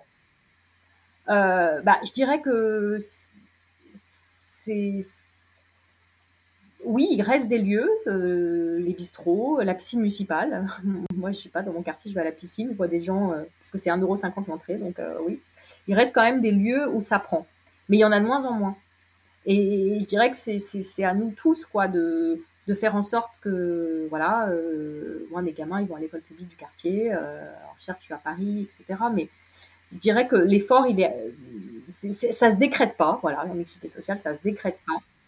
Le mélange ne suffit pas. C'est pas parce qu'on met des pauvres dans les quartiers riches ou inverse que ça va, que ça va prendre. Mais, euh, mais, euh, mais, c'est déjà ça. Voilà. Au moins, ils sont là. Au, moins, même, on est au même endroit. Et c'est vrai qu'encore une fois, l'école est clé parce que dans les écoles, dans les associations de parents d'élèves, par exemple, c'est là où on va se retrouver. On est égaux, on est tous parents. La FCPE là-dessus a joué un rôle pendant longtemps de un peu de creuset justement. Quoi. Donc il faut, il faut des, il faut et, bah, plutôt qu'aller dans le, dans le café bobo, là, euh, prendre son, je sais pas quoi, son, son, jus, euh, son latte euh, à 5 euros, bah, aller dans le, dans le, dans le café, la brasserie, pas forcément un rat de pourri, hein, mais voilà, je trouve que ça passe par là, en fait, la mixité, mais, mais c'est, faut pas tout attendre des pouvoirs publics, quoi, c'est ça. C'est pas que des politiques publiques, en fait, c'est aussi, c'est aussi à nous, en fait, de la faire vivre, quoi. Euh, Florent Calvé euh, vous dit c'est pas plutôt Libé ou la presse en général qui vit dans sa bulle? C'était par rapport à ce que vous disiez sur les réseaux sociaux et des gens qui disaient moi j'ai plus besoin de m'informer, j'ai les réseaux sociaux. Ouais, ouais, ouais, non, mais je, suis d'accord avec ça. Ouais. Moi, je me sens pas concernée parce que parce que je suis pas, voilà, je, viens de province. Euh, j'ai bossé longtemps en banlieue. j'avais mon bureau à Bobigny. J'y allais tous les matins et j'avais voulu que ça soit comme ça. Euh, alors certes le soir je rentrais dormir à Paris, mais euh, mais euh, voilà, mais mais oui oui. et j'ai un, j'ai un ami là, Nadir Dandoun, qui a fait une tribune justement dans l'IB en disant en ironisant contre ces, intellectuels, entre guillemets, qui, qui appellent à l'insurrection depuis leur canapé. C'est, vrai, il y a un peu de ça. on est aussi dans notre bulle et puis on, on regarde voilà, on regarde. Il y a une excitation de la presse de gauche de voir tous ces jeunes, etc., euh, qui, font la révolution. On projette plein de trucs aussi sur eux, quoi, en fait. Euh, Lesbienne euh, vous dit quand on parle de rénovation urbaine, que se passe-t-il pour les habitants actuels? Par exemple, que se passera-t-il quand le chêne pointu, donc entre Clichy et Montfermeil, sera détruit? Ouais, alors chêne pointu, c'est hyper compliqué parce que c'est du privé, c'est de la copro privée. Euh, donc c'est pas c'est pas des HLM. Euh, donc euh, là, même si l'État a décidé en fait, parce que c'était inextricable, de, racheter un par un les appartements, et ensuite, je ne sais pas ce qu'ils vont en faire, mais c'est des gens qui étaient propriétaires, quoi. Donc certains ont déjà été relogés dans le logement social, ont pu accéder à un logement social, mais il n'y en a pas assez il n'y en a pas assez par rapport à. Et là, la crise du, c'est un autre sujet, hein, c'est la crise du logement, on n'en a pas parlé, mais, qui, dans certains, pas partout sur le territoire, mais en tout cas dans les zones tendues, enfin, ce qu'on appelle les zones en tension, notamment l'île de France, c'est une catastrophe, quoi. Il. Y a une euh, le, les prix ont tellement augmenté sur le marché privé que. Euh, et par ailleurs, l'inflation fait que le, pouvoir d'achat immobilier a tellement baissé avec la hausse des taux et tout aussi que, que les gens n'ont plus d'autre solution que de se loger dans le parc social Or, euh, voilà, il y a une chute des, constructions, voilà, avec une, aujourd'hui une file d'attente qui est très importante. On est à 1,8 million de personnes qui attendent un logement social en France, quoi. Et la queue va nous faire ce, que, Donc pour ces gens, ben, je sais pas exactement ce qui va se passer. Ils vont sans doute, je sais pas combien ils vont récupérer de, par rapport à la, euh, leur, logement déjà. Est-ce qu'ils vont récupérer peu, sans doute? Euh, Et ensuite, euh, ensuite soit ben, ils arrivent à, à racheter autre chose, soit, soit ils vont sans doute si c'est pas déjà le cas, hein, parce qu'une grande partie de, de, je sais plus combien il y a de logements, mais des tours, ont, enfin des bars, c'est des bars, ont été vidés. Ils vont, ils vont faire la queue pour, euh, voilà, ils vont se mettre dans la file d'attente du logement social. Hein. Et enfin, dernière question de Jérôme euh, Bonnet, et après euh, je, je vous libère. à quelle échelle la France bénéficie-t-elle de la politique de développement social urbain? Est-ce conséquent? Est-ce bien utilisé? À quelle échelle? Enfin, je suis pas sûre d'avoir compris la question de développement. Euh, à quelle échelle euh, la France bénéficie-t-elle de la politique de développement social urbain? Est-ce conséquent, euh, bien utilisé? Alors, je, pense qu'il parlait de l'Europe en fait. C'est pas ça, non Ah, les fonds, les fonds structurels. Il y a des fonds. Oui, les fonds européens. Les, fonds européens. Oui, c'est ça. Voilà, il, précise dans le chat les fonds européens. Ouais, des fonds européens. Alors, je suis désolée, mais alors je, je, je ne sais pas. vraiment je sèche. Je j'imagine, je ne savais, savais même pas qu'il y en avait pour pour ça. Euh, je sais qu'il y en a pour l'agriculture ou pour d'autres choses, mais euh, mais pour euh, l'industrie verte ou pour tout ça, mais mais je sais pas. Je, vais me renseigner. si vous me réinvitez, je vous répondrai. Très bien, très bien, très bien. Merci, merci beaucoup euh, Eve d'être euh, d'être venue entre deux rendez-vous. Vous avez réussi à trouver euh, un, petit peu un, petit peu de, temps. je bah, je vous dis je vous dis à très bientôt.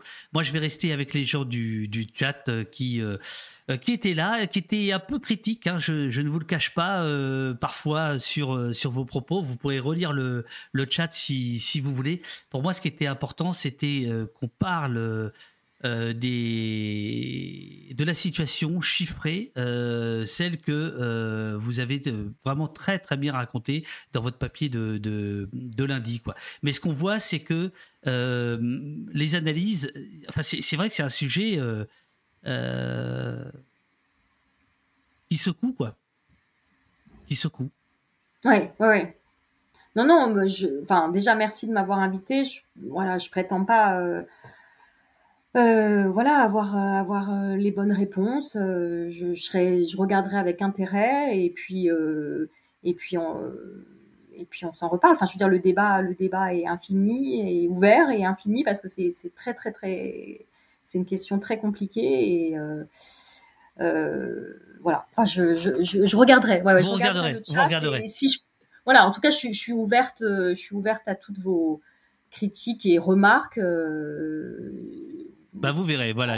Mon adresse, euh, c'est, enfin, je veux dire, je suis très transparente par rapport à ça. Je pense que au moins, l'important c'est qu'on débatte. Euh, donc, absolument, absolument. C'est voilà, je, vous pouvez m'écrire même sur euh, sur sur mon adresse Libération. je vous lirai et, et, surtout, mais vos témoignages m'intéressent quoi. Voilà, ce que voilà, ce que vous avez pu dire sur Sorcière, a pu dire sur la Duchère, etc. Parce que moi, ce qui m'intéresse, je suis d'abord journaliste, donc c'est de raconter ce qui se passe et d'avoir des remontées des gens au-delà des idées, euh, juste pour finir, Florence Obna, elle disait quelque chose que je, trouvais ça intéressant. Un jour, elle disait, moi, comme journaliste, j'ai pas d'idées en fait. Euh, J'espère avoir en avoir pas trop eu parce que moi non plus, j'ai pas trop d'idées en fait. J'essaie de, de, comprendre, c'est compliqué et de et voilà de, et de raconter. Donc, n'hésitez euh, pas, en tout cas, à, me faire part de vos voilà. Et alors, il y a un truc qui est pas mal à Libé, j'ai l'impression que c'est récent, parce que c'est comme ça que je vous ai contacté, c'est que quand on clique sur le, le, nom du journaliste, euh, on, a, on a la possibilité de lui écrire un email directement. Euh, et ça, c'est cool.